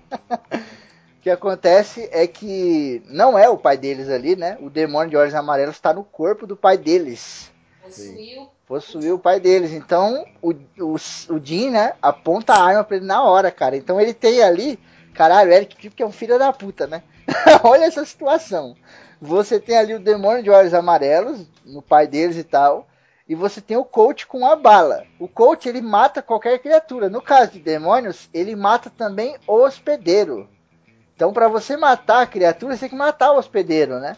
Não adianta você, tipo, dar um tiro no pé da pessoa, por exemplo. Não vai matar a criatura, né? Não vai matar a criatura nem o hospedeiro. Você vai gastar uma bala mágica. mágica de, do tempo que a mulher cagou de ponta cabeça. E aí fica naquele impasse do caralho, né? Eles não conseguem atirar. Ah, De jeito- o demônio enfia porrada em todo mundo, a arma voa, É. o Sam pega. E aí o Sam dá um tiro na coxa do pai deles. Pra tirar o demônio. Mas é uma, eu acho que uma hora mais forte nesse episódio, quando o pai consegue reter o demônio por um tempo, ele pede, ele implora pro Sam e fala assim: me, me mata. Puta Me mata esse filho da puta comigo. Não- Mas olha só, você entende que isso aconteceu porque era o Sam que tava com a arma na mão? Porque o pai dele implora, fala: me mata, me mata, me mata, mata Mas esse o Jim cara. não ia matar, o- não ia também. Ah, eu acho que iria. Sim, Não, não é, ia. é aquela parada que eu falei, né? O Sam, ele é o filosófico, ele traz a pergunta dentro da pergunta. Então, por exemplo, o Jim, ou ele mata ou ele não mata. O Sim. Sam, não. O Sam, ele vai procurar outra alternativa, né? Então, Isso. o tiro na perna seria uma outra alternativa, ou uma saída ali pela culatra, né? É porque. E eu- no fim não adiantou muita coisa, né? Não, só vou. É, naquela hora só vou. Entre aspas, né? Sim, sim. No final da primeira temporada é uma filha de uma puta. Imagina na época que a galera tá vendo a série. Eu estou imaginando a galera na época que tava saindo junto. Acaba a primeira E- temporada, você tem que esperar não sei eu, quanto. É, eu fui dessa época aí, eu assistia de um em um. de um em um. E aí eles saem dessa cabana, vão pra estrada, discutindo, conversando, aquela coisa toda. Aliás, eles saem todos em silêncio monstruoso, né? É, E fica tá. um climão do caralho, vem um caminhão e arregaça o carro deles na lateral. Foi o que a Kel falou. E a primeira temporada acaba assim. E é legal que eu fiquei sabendo pesquisando na internet que na época a galera não sabia se teria segunda temporada. Então ficou um boato do caralho de que acabava assim. E eu falei, ia ser um caralho. final. Ia ser, eu, eu falo assim, ia ser um final corajoso da porra. Ia ser assim, os leãozinhos perderam. Porra. Exatamente. É porque eles perderam a guerra, mas mantendo teoricamente a humanidade deles. Porque se o Sen tivesse matado o pai, ele podia ter ganhado o demônio de olhos ver- amarelos, só que ele ia ter perdido uma parte da humanidade dele. Ele ia ser literalmente mais um monstro. Ó- olha como o final é mais complexo do que parece. Só que tem a Só que eu segunda acho temporada. que se tivesse trocado os personagens ali, eu acho que foi muito importante a arma estar com o Sam. Não, sim. eu eu acho também que. Uma coisa que eu esquecia. Tinha duas balas, porque na segunda temporada o pai vai fazer o que ele Isso. faz, ele dá a, ba a, uma ba a última bala e a arma. É. Exatamente, é verdade. Pra, pra os ouvintes não reclamar comigo depois, porra. É Isso aí, tem que explicar. Vamos pra segunda temporada? Vamos. Entra aí no Impala que eu vou dirigindo aqui. Momento, É, Impala Deus. tá quase quebrado ao meio, porque no final da primeira temporada que a gente não falou, vem um caminhão e bate inteiro A no gente Impala. acabou A de falar falou. disso, caralho. Falamos Mas não duas falou vezes, a um Kelly caminhão, falou uma, cara. falei. Não, não, A Kelly. Ah, foda-se, eu tô falando a terceira pra ratificar que o Impala tá destruído. A mente É de Rafael Caldana. Tá dando um baile no Diogo Braga. Então, eu só digo Tá uma coisa, já que azul. O que está fazendo? É, você vai fazer uma viagenzinha. Direto pro sul. Vamos lá, segunda temporada, começa no hospital. Muito bom, né, cara? Que episódio foda pra começar uma temporada, né? E já pra explicar uma cacetada de coisas, né, cara? Porque o primeiro episódio da segunda temporada traz o Jim em coma, porque o Correto. acidente lá foi do caralho, né? Sim. O Sam e o pai deles estão machucados. Acho que o Sam é o que fica menos machucado, né? É, pu- ele tem uma lógica, ele é o que menos fica machucado, porque quando bateu, quem tava no, no banco da frente de carona era o Jim, já todo fudido, pegou Não, todo o impacto. O pai atrás. O Jim tava O pai atrás. tava tava atrás, então, então É que o o pai. Jim, antes de sofrer o acidente, ele tinha perdido muito sangue. Sim, Porque é. ele foi. Ele já tava bem assim. O demônio ficou os peitos dele assim, cara, com É. a mente lá, tava drenando sangue foda. Tá bom, o Jim tá quase morrendo, o pai tá de cama e o Sam tá tipo andando de boa. É, e aí o Jim começa a andar pro hospital, né?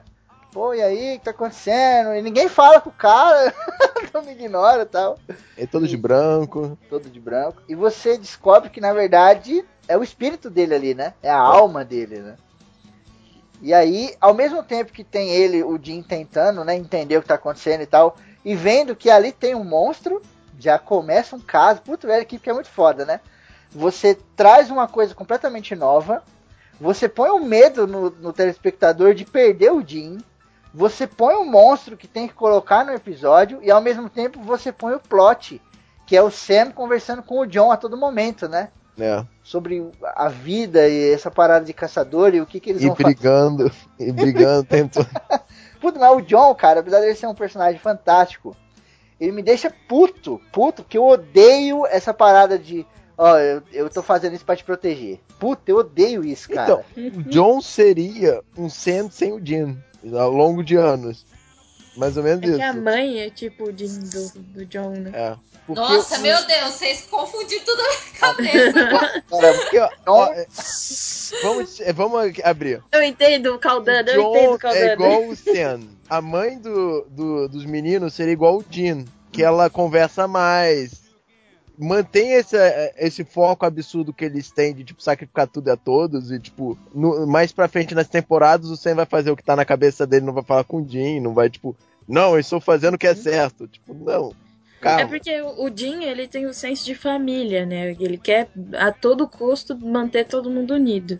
O Jim, né? E É. o Sam, ele é- tem a mesma coisa do pai de querer vingança, de querer executar o trabalho e ser caçador por, sabe? Por É. ser, sabe? Pra, pra querer salvar, mas não por... Não pela família. É É, totalmente pessoal. É, só que o problema do John é que o John não tem ninguém pra brigar, de conversar e fazer as melhores opções, as melhores escolhas. O John é só na cabeça dele, fala assim, cala a boca que eu tô fazendo isso, obedece. Tanto É, que nesse episódio o Sam toda hora acha que ele vai invocar o demônio pra matar o demônio em vez de se preocupar com a porra do filho dele. Então, mas esse bagulho me incomoda, porque até o próprio Jim fala em um momento lá, né? O John fala assim, pô, eu vou ter que deixar vocês porque é pra proteção, não sei o que. Aí o Jim fala, pai, nós somos caçadores fodas, cara, não é por nada não, tá ligado?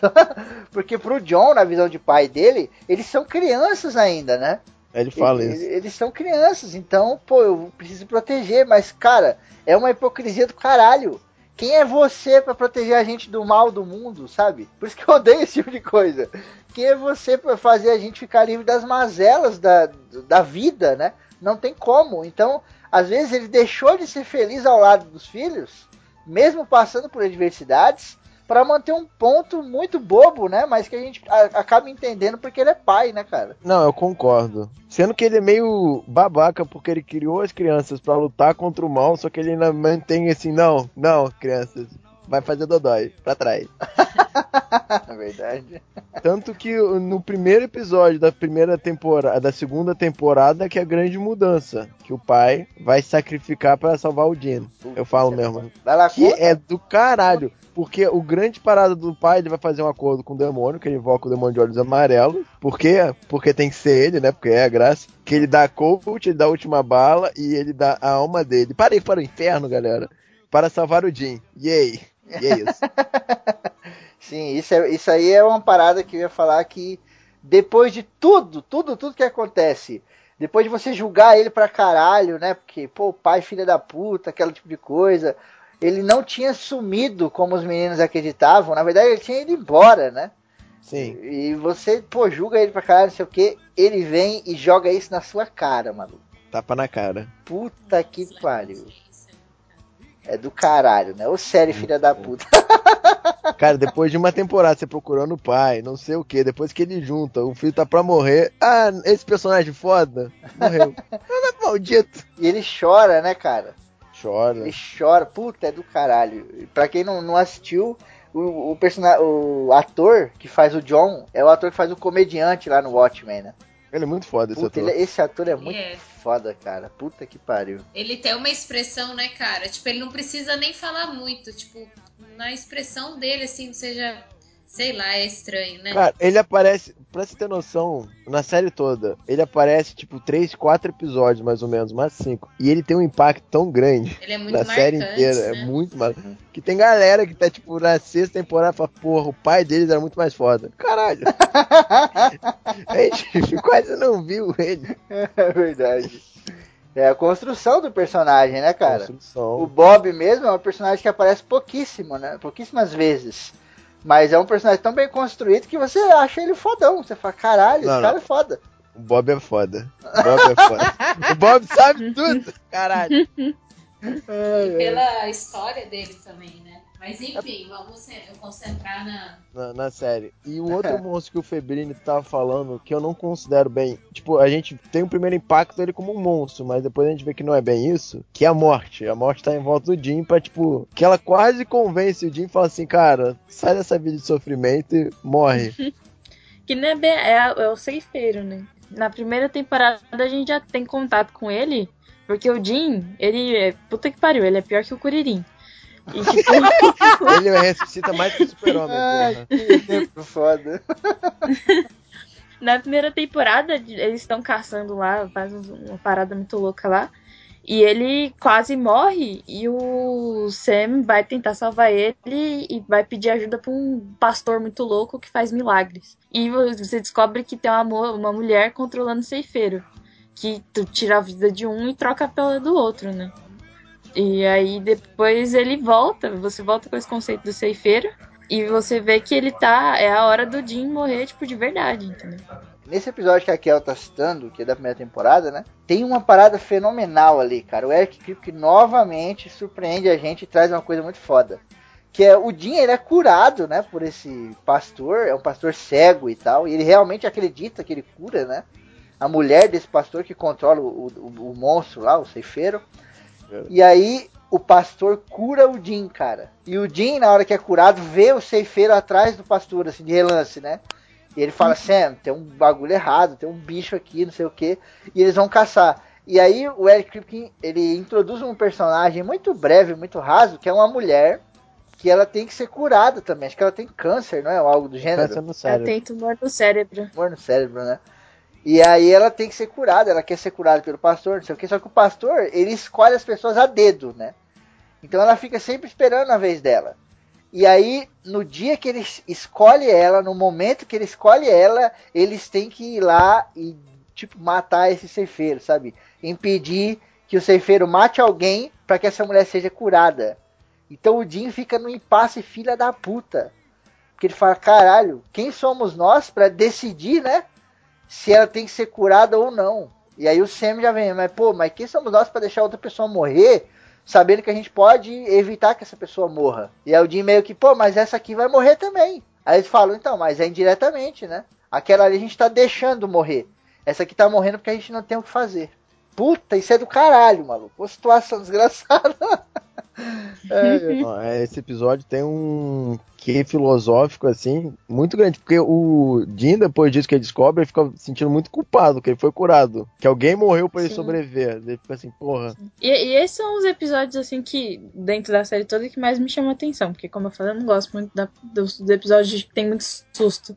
Então tem uns que tem.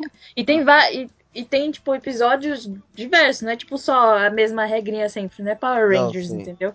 Senão Porque- ia ficar chato também, né? Sejamos justos. É, ficasse da mesma você forma, tem ficar epi-. Sim, você tem episódios que você mexe muito com a lógica. Você tem episódios que é uma parada totalmente surreal, então você fica meio, meu Deus, por que que isso tá acontecendo? Você não entende. É totalmente sobrenatural. Foi aquele croatoa, né? Que é o... É, é tipo totalmente sem o vírus demoníaco. What the fuck? É. Tem episódios que são mais puxados pro suspense, tipo do hotel na segunda temporada. Que puta que pariu, crianças e espíritos, né, negócio É. que crianças demoníacas é tenso. O que está fazendo? É, você vai fazer uma viagenzinha. Direto pro sul. Nesse episódio do hotel, você tem o, o- o mistério que as pessoas começam a morrer dentro do, do hotel, né? As pessoas chegam, se hospedam e morrem, tipo, do nada. São loiras, não são? Não tem uma parada com Não. loiras, não? Não, Não, é loiro aí- é outro. Não, esse, é- esse é do É outro apartamento. episódio, é. Aí você, quando eles vão investigar e você descobre que as pessoas que morrem são as pessoas que estão querendo destruir o hotel. Porque eles vão fechar, porque, porque tá dando esse problema de um monte de gente morrer. E eles querem é, demolir o hotel pra ir pra outro lugar. E aquele hotel é antigo, tá? Há gerações na, família. E aí você descobre, depois de muito tempo, que é a, uma, a menina, tem a avó, né, que morava lá, e ela tinha uma irmã E essa irmã morreu lá. E a, e a filha dessa mulher teve um, uma filha menor que brincava, via brincando com umas bonecas antigas bizarras. Se você tem bonecas antigas bizarras, você queima. Você não guarda. Né? Aquelas bonecas são Né? de terror. Né? É verdade. Aquelas bonequinhas de porcelana, vestida de, de camponesa, você toca fogo nessa porra. Você não guarda isso. Você joga sal e bota fogo. Isso. Por favor, faça isso. Aí você, a menina tinha uma amiga imaginária que ficava falando com ela o tempo todo, não sei o quê, e elas brincavam num quarto que era da avó, e tinha as bonecas antigas, e tinha uma miniatura do. Miniatura entre aspas, né? Que puta que pariu, que miniatura gigante. Do, do hotel. E toda vez que alguém morria, aparecia um boneco do jeito que a pessoa morreu. Então, tipo, morreu um cara que caiu da escada com o pescoço todo torcido. Apareceu um boneco do cara todo torcido dentro da miniatura do, do hotel. Bizarro, né? Aí, aí, meu Deus, né? Nada estranho está acontecendo aqui. Não tem nenhuma relação. A menina tá louca, né? E aí, tipo, ela fica brincando com essa menina o tempo todo. Tanto que o Sam e o Jim falam, ai, não sei o que, suas filhas, você tem que ir embora daqui, você e suas duas filhas, não sei o que. Ela, não, mas eu só tenho uma filha, tá ligado? Aí você fica, meu Deus, meu Deus, meu Deus. e a menina, tipo, tava querendo matar a outra pra poder ter alguém pra brincar. O espírito. É, porque o E, espírito tipo, tava era, por, solitário. era o, espírito solitário que queria brincar no hotel. Ele não queria deixar a família embora porque ele ela ia perder a amiguinha. Cara, Aí a avó se sacrifica e fala assim: Você pode me levar e eu vou ficar aqui brincando com você e você deixa as duas irem. Aí, tipo, a avó morre. A avó era velhinha, tá, gente? Não fica triste. Ah, não, você é velho, você pode morrer. Não é, é o- não é isso, cara, mas é a, a- a sequência lógica da vida é essa. Porra, todo mundo Aí vai você- embora. Aí você tem esses episódios que são fantásticos. Da segunda temporada, eu acho que tem episódios tão bons ou mais do que a primeira. E você tem também o plot, né? O plot ele continua se desenrolando. Você não para só pra ficar indo atrás de monstros, etc.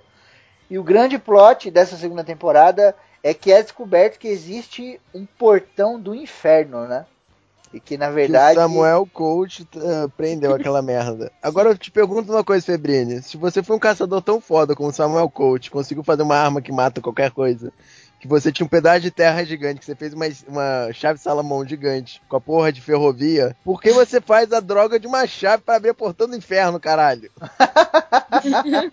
eu olhei assim, uai, caralho, uai, alguém cria uma chave assim, ah, vou abrir hoje, portão do inferno porque eu tô afim. Às vezes já existia, ele, tipo, só fechou, tá ligado? Exato. Aí Eu vou usar uma frase do Sandman, que eu não lembro direito, mas eu vou adaptar aqui, que ele diz assim: O que seria do, dos, do inferno se os demônios não sonhassem com os anjos ou com o céu? Isso, aí que é o grande que da questão, né? Você faz uma chave para aquela porra porque você não sabe quando você vai precisar, entendeu? Em algum momento você podia precisar daquela porra, por mais Pra- bizarro que parecesse, né? Ah, pra ver o inferno. Tá, tira a alma do pai deles do inferno, tudo bem, mas continua não tendo lógica na minha mente. Porque aquela. ó, Olha, não é tipo assim, foi feito porque a chave é a arma, é a coach. Por isso que a coach não é Ó, destruída. vou vou te dar um exemplo. eh, Aqui, vamos dar um spoilerzinho aqui da, da quinta temporada, então é só um comentário, tá? Meu Deus, Febrini. Você sabe que na quinta temporada tem um monte de anjo, filha da puta. Eu sei pra Qual é caralho. o maior inimigo dos anjos? Os demônios. Você tem a chave pra soltar os de demônios. Que você faz na parede. Ah, não, Se você tem a chave pra soltar os demônios. Se os anjos tentassem dominar a Terra, quem você ia chamar pra combater eles? Power Rangers. Os demônios, é por isso que você precisa de uma chave. A questão é Mas falando em que anjos, Ah, enquanto isso, a Terra tá, vai vai, pro falei. espaço. Foda-se, né? E aí ele cria, né? Como o Caldana falou, esse é meu coach, ele cria uma chave de Salomão, que é aquele símbolo gigantesco, assim, bizarro, formado por ferrovias, né, cara? É. Fantástico e tal. E Ferro ali, puro. Hum? De ferro puro. de ferro puro. E ali tem a grande porta do inferno. E a chave dessa porta é o coach, cara. Que agora tá com o demônio de olhos amarelos. Olha que beleza. Daí a gente acha você- nessa temporada, a gente acha que o motivo do, dos meninos psicó... psíquicos que eles estão começando a ter visão de demônio. A maioria, tipo, vira serial killer, assassino. Que é pra, pra o demônio corromper, pra eles poderem passar, que eles não conseguem, e abrir a porta do inferno. Basicamente é isso. Na segunda temporada, tem um, um- um conceito muito legal no do episódio, eu não vou lembrar o nome do episódio, mas é um episódio que começa a aparecer uns um espírito, né? Pra, pra galera, tipo, toda fodida, que só tem cagada na vida. Aparece um espírito, uma luz branca, e manda ele matar alguém, porque esse alguém vai fazer um, algum mal pra alguém, entendeu? Aí eles acham que eles estão. que é um anjo. E aí você tem um, um conceito muito bacana, porque o Jin, ele, a pri- pri- prioritariamente, ele não acredita, tipo, em anjos. Porque ele acha que aquilo. é ele vive numa merda tão grande que ele só vê espírito, só vê demônio, tudo que ele vê é justificado com o mal, que ele simplesmente não consegue acreditar no bem. Aí depois você vai, descobre, né, nesse episódio, que é, ele tem essa versão porque a mãe dele, antes de, de morrer, falava pra ele que os anjos ia iam proteger ele, né? E, tipo, no na mesma noite ela morre. E, tipo, não teve Deus, não teve anjo, não teve porra nenhuma pra defender ela do mal. E, tipo, e aí você. E eu passo o episódio todo do. o- do Sam, que ele acredita, que tipo, tem, tem uma parte que ele fala lá que ele reza toda noite. E no final você vê que não era anjo, era o espírito de um padre que tava tentando fazer justiça ali. Era o dogma, né? Era a Sim. fé louca, né? No, no- no extremismo e tal. No final desse episódio tem uma coisa que deixa aberto, porque enquanto o, eles estão meio que fazendo o anjo, o, o anjo, fazendo o espírito passar dessa pra melhor, o Jin tá seguindo um cara que teoricamente o anjo mandou o Sam matar, porque Uhum. ele ia fazer alguma coisa ruim e ele quase fez, e acontece um acidente maluco, ele morre mais ou menos do mesmo jeito, que a facada no, no coração. E o, e o observa e fala assim, cara, eu vi a vontade de Deus sendo feita, é a única explicação que eu tenho. Sim. E ele não acredita em Deus, então é tipo. What the fuck? Não, é muito foda. E todos esses episódios que mexem com crença são muito legais. Na primeira temporada também tem um, que foi o que eu tinha separado pra falar do meu episódio preferido. Que é o episódio do. é, que tem aqueles dois nerds que eles estão filmando, Na cabana. tentando descobrir. É, na cabana, que eles É um dos acham. meus favoritos também, mas é por outros motivos. Mas é, é legal porque, tipo, você vê. Que, porque a construção feita do, do monstro ali, ele não é um monstro, tipo, nasce que foi um espírito ou que foi um. alguém que morreu violentamente. Ele foi criado a partir da crença das pessoas, sabe? E eu achei isso do caralho. Puta que pariu. E no final ainda fala assim: quantos monstros a gente enfrenta que não nasceram do mesmo jeito? Sim. É, quan- quantas dessas lendas, né, só não são alimentadas porque as pessoas acreditam nelas. Por isso que eu falo, eu criei uma teoria depois desse episódio, fala assim que o universo Supernatural, do Supernatural é o mesmo universo do Eduardo Spor. É. Mas tem Mas lógica, é cara. parece muito, né? O- o- os monstros são criados pelas nossas crenças e porque grande parte como eles comem com matar e lidar com monstros e espíritos são lendas que seriam as crenças daquela época. E as mais antigas e as mais sedimentadas que aparecem mais vezes é o jeito certo que seria mais ou menos como a galera acreditava. Olha que legal. A humanidade criou os seus próprios monstros. O que está fazendo?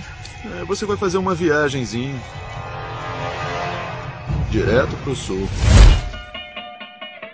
O episódio que eu achei muito legal que é, quando aparece o cão, do, o cão do inferno, porque ele vai ser um personagem muito importante também mais pra frente em outras temporadas, né? Ele aparece tipo como quem não quer nada num episódio assim, tipo solto, vamos dizer, na segunda temporada, que é quando eles vão investigar, tipo, tá tendo mortes, é, que assim, como que eu vou explicar?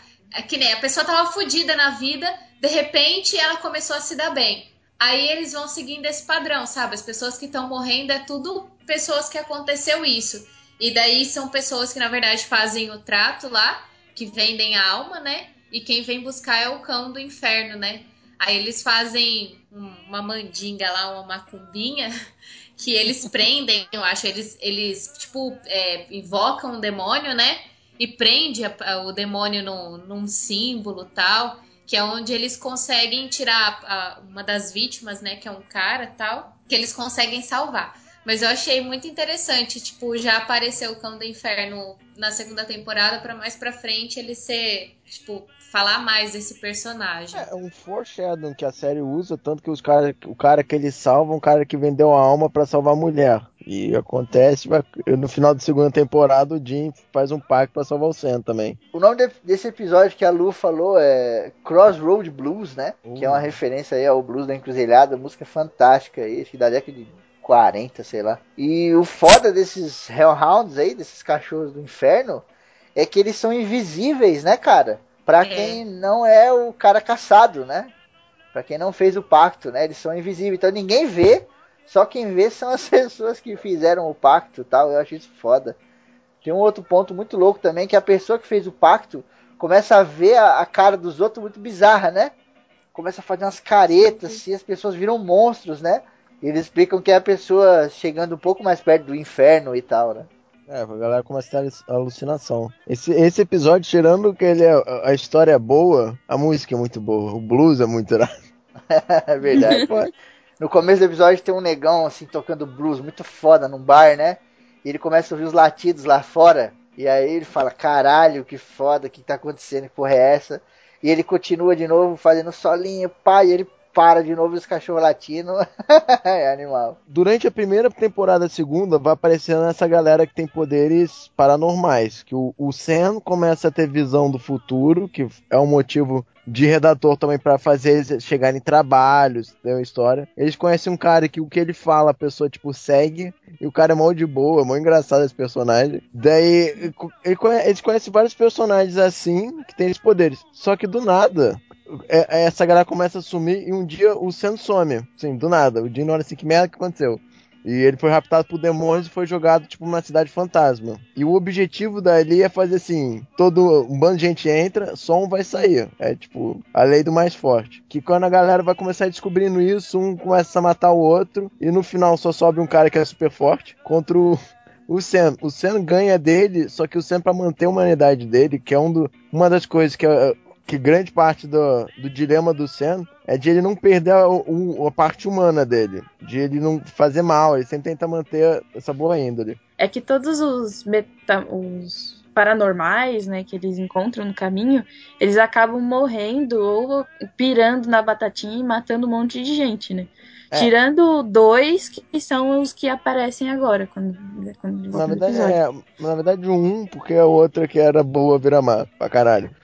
É. É porque eles são meio que. Além de eles ser isso, por causa do sangue demônio, eles, demoníaco que eles têm, eles são tentados toda hora. Porque imagina você ter um poder dos absurdo e um- uma voz ruim na sua orelha e falar assim: Porra, não gosto daquele cara. Se eu quiser, eu mato eles e foda-se, ninguém vai pegar, não sei o que. Fica tentando eles. Porque o, demônio de olhos amarelos ele quer o mais forte. O mais forte. O melhor, o mais inteligente. E o Senna acaba morrendo nesse negócio, porque se ele tivesse matado o inimigo dele, ele ia ter sobrevivido, só que, de novo, ele ia ter perdido a humanidade dele. Ele ficaria mais perto do lado demoníaco dele, que é um dos grandes medos que ele tem durante todas as duas temporadas. De, ah, eu sou é humano ou eu sou um monstro? Pode falar, Wanda. E é muito, tipo, frustrante, porque você vê na hora que o Bob e o, o Jim encontram ele, que ele tá vindo correndo, tipo, ele é apunhalado pelas costas, sabe? É um negócio que você não tá esperando, né? Você já tá, tipo, porra, deu tudo certo, né? No, no último minuto, cara, o cara é, É. apunhalado e. Mano, é triste depois ver o próximo episódio, assim, com o Jim não querendo aceitar, né, a, a morte Ah, dele. o Jim tá pirando a batatinha no próximo episódio. Surtou, porque é aquele, é aquele, é aquele negócio do Papaléguas e do Coyote, sabe? A missão do Jim sempre foi proteger o Sam. Uma vez que o Sam morreu, a vida dele não tem sentido mais. Pra ele, tipo, Exatamente.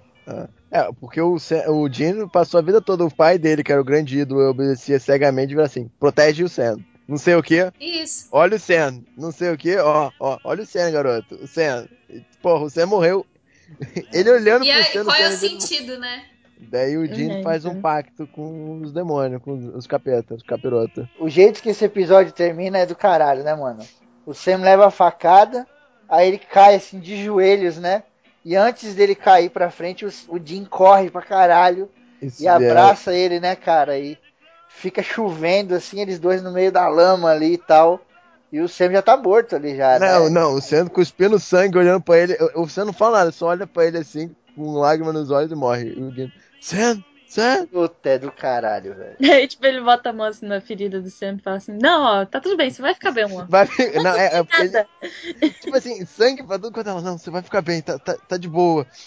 Não sei o que, aguenta, cara. A gente já passou por coisa pior. Cara, é muito triste. Eu- é aquela parada de, de você não aceitar, né? Lembrei até do Hobbit agora, né? Quando o Bilbo não quer aceitar a morte do Thorin, né? E ele fica, não, cara, acorda, que é isso? Já passou por coisa muito pior do que isso aí. Olha as águias, não sei o quê. As Às águias estão chegando. Puta, É, isso no filme é Os muito caras triste, não cara. querem, né, meu? Porra, os caras não querem aceitar a parada. Não, e cara, eu acho que, tipo, é um negócio muito triste, porque você tem um relacionamento com aqueles personagens e, tipo, um personagem morre, assim, na sua frente. E, cara, eu, eu achei assim, cara, qualquer pessoa que tem um amigo muito perto, assim, não sei o que, irmão, uma situação dessa, cara, é de pirar. é Tipo assim, eu entendo porque o Dino fez isso, mas, porra, muito triste. Uhum. E aí a gente descobre que o Demônio de Olhos Amarelos estava querendo o mais forte aí dessa, dessa galera, né? Que o Sam acaba não ganhando aí o- a Uhum. parada por não querer matar o inimigo, né? É. Querendo ou não, era, era outra pessoa, né? Era uma pessoa. E é uma coisa que eles, eles falam muito e acontece às vezes, né? Que eles falam, pô, a gente tá tão acostumado a matar monstros que quando a gente tem que fazer isso com pessoas é completamente diferente. Eles não entendem, né? Eles não Sim. conseguem se ver matando uma pessoa, né? Mesmo que às vezes as próprias pessoas são os monstros, né? É, os episódios que normalmente aparece serial killer, alguma coisa assim, é que mostra. Que é, uma, é um grande choque, porque fantasma, não sei o que, mata, só que é espaçado, tipo, de 10 em 10 anos, não sei o que. O serial killer tá te matar gente pra caralho, aquela família de caçadores. E, tipo, o Jim fala, mas eles são. O Sam fala, mas eles são humanos, mas não, eles são monstros, porra. O Jim faz o, o pacto e traz o Sam de volta e, tipo, mente pro Sam, assim, não, o Bob te costurou, você tá de boa. Então, cara, isso que é foda, né? Tipo, depois que o Sam volta, ele fala, mano, o que que aconteceu, cara? Tipo, é uma coisa assim que dá uma dorzinha no coração, né, cara? Tipo, o Sam volta e fala, velho, eu tava, tipo, tava morto, sabe? O que que aconteceu, né? Não, o Bob deu um jeito em você e tal. Tipo, essa coisa dele esconder e na hora que o Bob vê o Sam vivo, tipo, o que que você fez? O que que você fez? Você fez um trato, não sei o quê. Ele Sabe, gente né? começa a ficar desesperado, porque você vê o desespero que o Jim chega, tipo, pra ele chegar a fazer um trato com um demônio, cara. Tipo, é muito desespero, não tem. Uhum. Sei lá, eu fiquei, tipo. Depois eu acho que desse episódio você fica já esperando, sabe? Fala, porra, mas vai ter uma hora que ele vai morrer, sabe? Vai embora e não vai ter o que fazer, cara. Eu achei muito irônico porque, tipo, na hora que o pai dele conta que ele fez o, o, o coisa lá, né?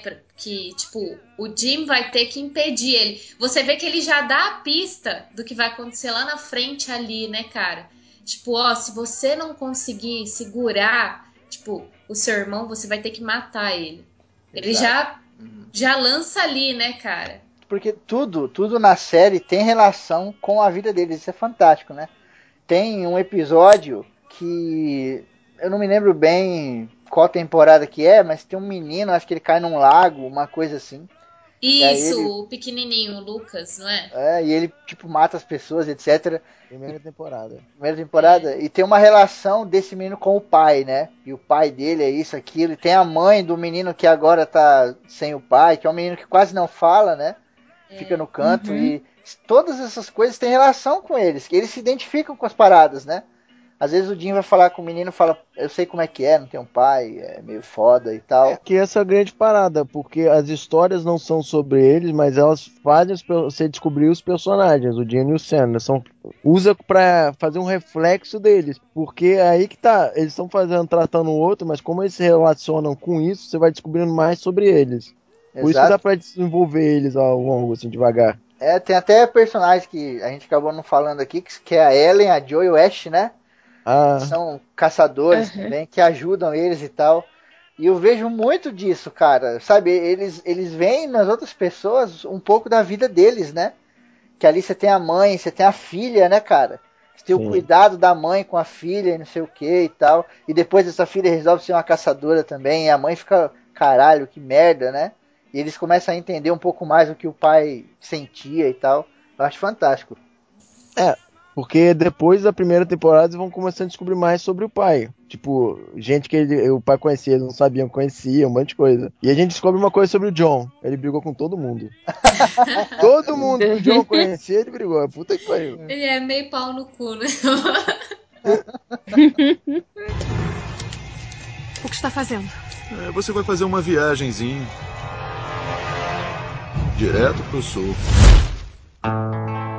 O vencedor do torneio que matou o Sen, o cara que matou o Sen, o- ele, vai, ele vai com a arma pra abrir o portal do inferno. Eu falo, eu falo inferno assim mesmo, sacanagem. Porque esse é o, grande, é o inferno. Daí o Sen, o Bob, a Ellen e o Jean vão pra impedir a, a situação. Só que ele é humano ainda. Só que eles não conseguem. Ele é humano com superpoderes, eles não conseguem, ele acaba abrindo a, a porta do inferno, liberando não sei quantos demônios. Fazendo a merda, a merda aconteceu, aconteceu. E o Sen mata o, o, o cara a tiro. O Gente. demônio. É, não sei o nome dele. A Luana sabe. Ele abre o portão do inferno, né? Nesse momento o Sam chega até ele e você vê o quanto que ele pode mudar, né? O quanto as pessoas são mutáveis de acordo com o que acontece na vida de cada um, né? Que o Sam era o cara completamente comedido e etc, né? Era o cara das, per- das perguntas dentro das perguntas, né? Era o cara da filosofia e tal. E nesse momento ele ultrapassa o Jim. Ele ultrapassa o John. Ele ultrapassa todo mundo, cara. Ele se torna algo que ele não era. Porque ele é consumido pelo ódio ali na hora, né? Então ele mata esse cara, que eu esqueci o nome dele. Como é que é o nome dele? Jake. Então ele mata o Jake, né? Que é o vencedor lá do torneio que a gente falou.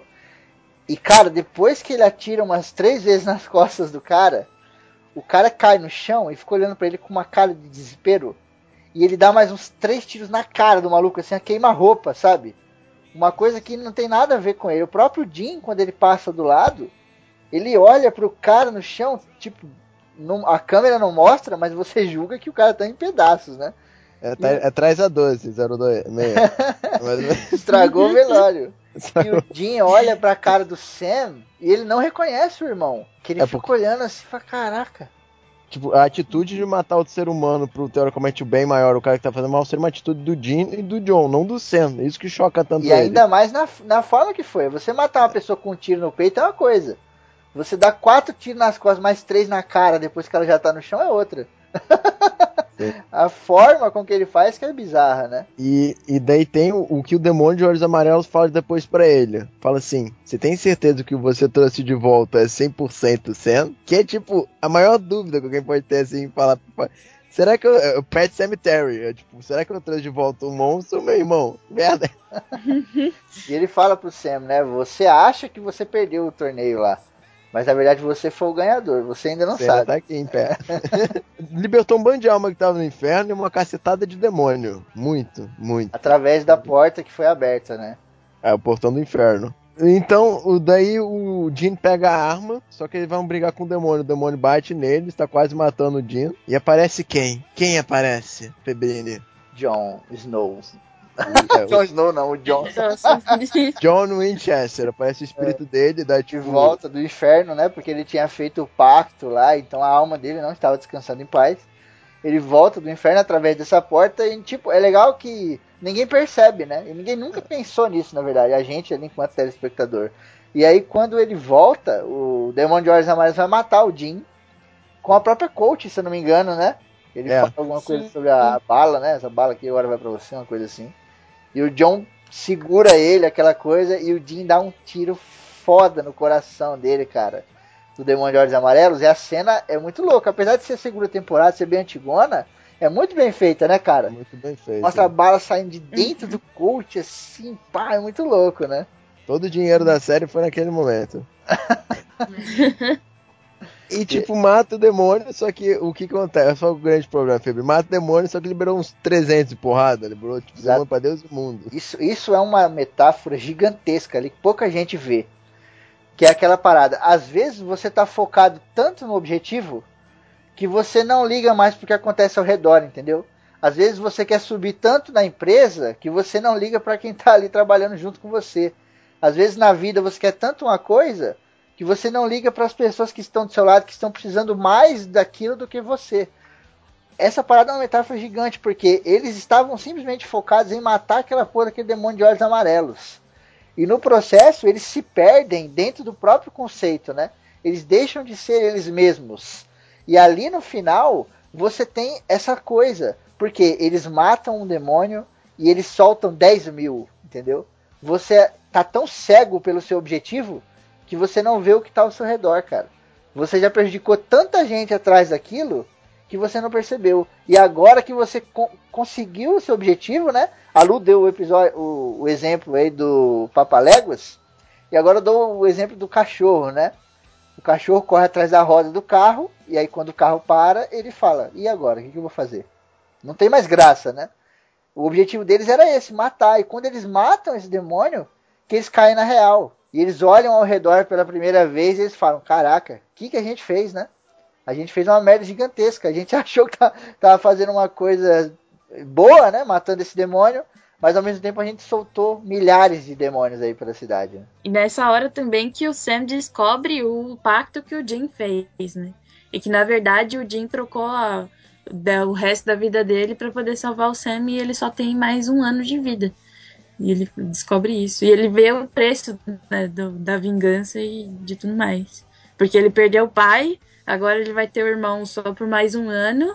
E é isso, sabe? E ainda tem mais um monte de demônio solto por aí. E ele descobre que tem sangue de demônio. E tá merda. É tipo assim, chuva de merda. Final da segunda temporada, assim, opa, matou o demônio que a gente tá a fim de ver morto. Agora tá uma merda dos infernos. É, que é o Eric Kripke novamente, sendo o fodão que ele é, né? Trazendo esse dilema agora na cabeça do Sam, né? E o Sam fica pensando, puta que pariu, meu irmão vai morrer porque ele me salvou. E eu não posso fazer nada, né? E aí fica esse dilema do caralho, você sabe que eles são caras poderosos, né? Apesar de eles serem apenas homens, eles são poderosos, né? Eles têm conhecimento, eles têm armas, eles têm os gadgets e etc. E você Mulher. já fala assim, pô, mulher. E você fala assim, pô, o Sam não vai deixar quieto, né? Mas aí, nessa temporada, não se fala mais disso. Queria só falar uma paradinha pra fechar, que é o John, né, cara? O John vendeu a alma pro demônio, saiu de lá, ajudou eles ali. Escalou, E- infer... Escalou pra ser do inferno ali. É. e aí, nesse momento, ele fica ali cara a cara com os filhos, né? E, cara, nessa cena, ele não disse nada. Ele não disse uma palavra. Mas pela expressão no, olho dele, assim, pelo, pelo jeito dele olhar para os meninos, dá para você ver claramente que ele é um pai gigante assim na tela. E os meninos parecem que são crianças, tá ligado? E ele olha com aquela cara assim, tipo, caraca, vocês conseguiram, hein? Tô orgulhoso de vocês. Ele quase chora, né? Mas é, acho que Sim. não, não deixaram ele chorar porque ele, enquanto espírito, ia ficar meio forçado. Mas, cara, a expressão do ator, esse ator é genial, como a gente falou aqui o tempo todo, ele é muito foda, né, cara? E ele olha com aquela cara e ele some numa luz branca, né? E você percebe que, tipo, ele foi perdoado por tudo que ele fez, né, cara? Puta, isso é do Sim. caralho. É tipo assim, ele fala pros meninos, good job. Fala assim, bom, bom trabalho. Mas é realmente, o que o Febrinho falou, a expressão dele, cara, é muito foda. É tipo assim, caralho. Ele é, é impossível. Eu acho que ele, além disso, ele agradece a eles, assim, porque conseguiu fazer a vingança. né? São tantas coisas, né, Caldana, no olhar. Ali você vê ele falando essa parada, eu tô orgulhoso. Ele tá agradecendo pelo que os meninos fizeram. Ele tá pedindo desculpa por tudo que ele Sim. fez, É. né? É muito E, e genial. eu acho né? que ele também tá falando, entre aspas, porque ele não fala, fiquem juntos. Você só tem um ao outro agora pra manter a união. É a família, né, cara? O que restou É. da família. Eu vou terminar então com uma frase que eu acho genial, que é do Jim, não lembro em que em que coisa, em que episódio que é ou em que época que foi que ele fala, mas eu lembro muito dessa frase, tipo, ficou na minha cabeça. Todo mundo tem uma história triste. Então, foda-se. É bem assim. Esse, toda vez que eu lembro É genial, né?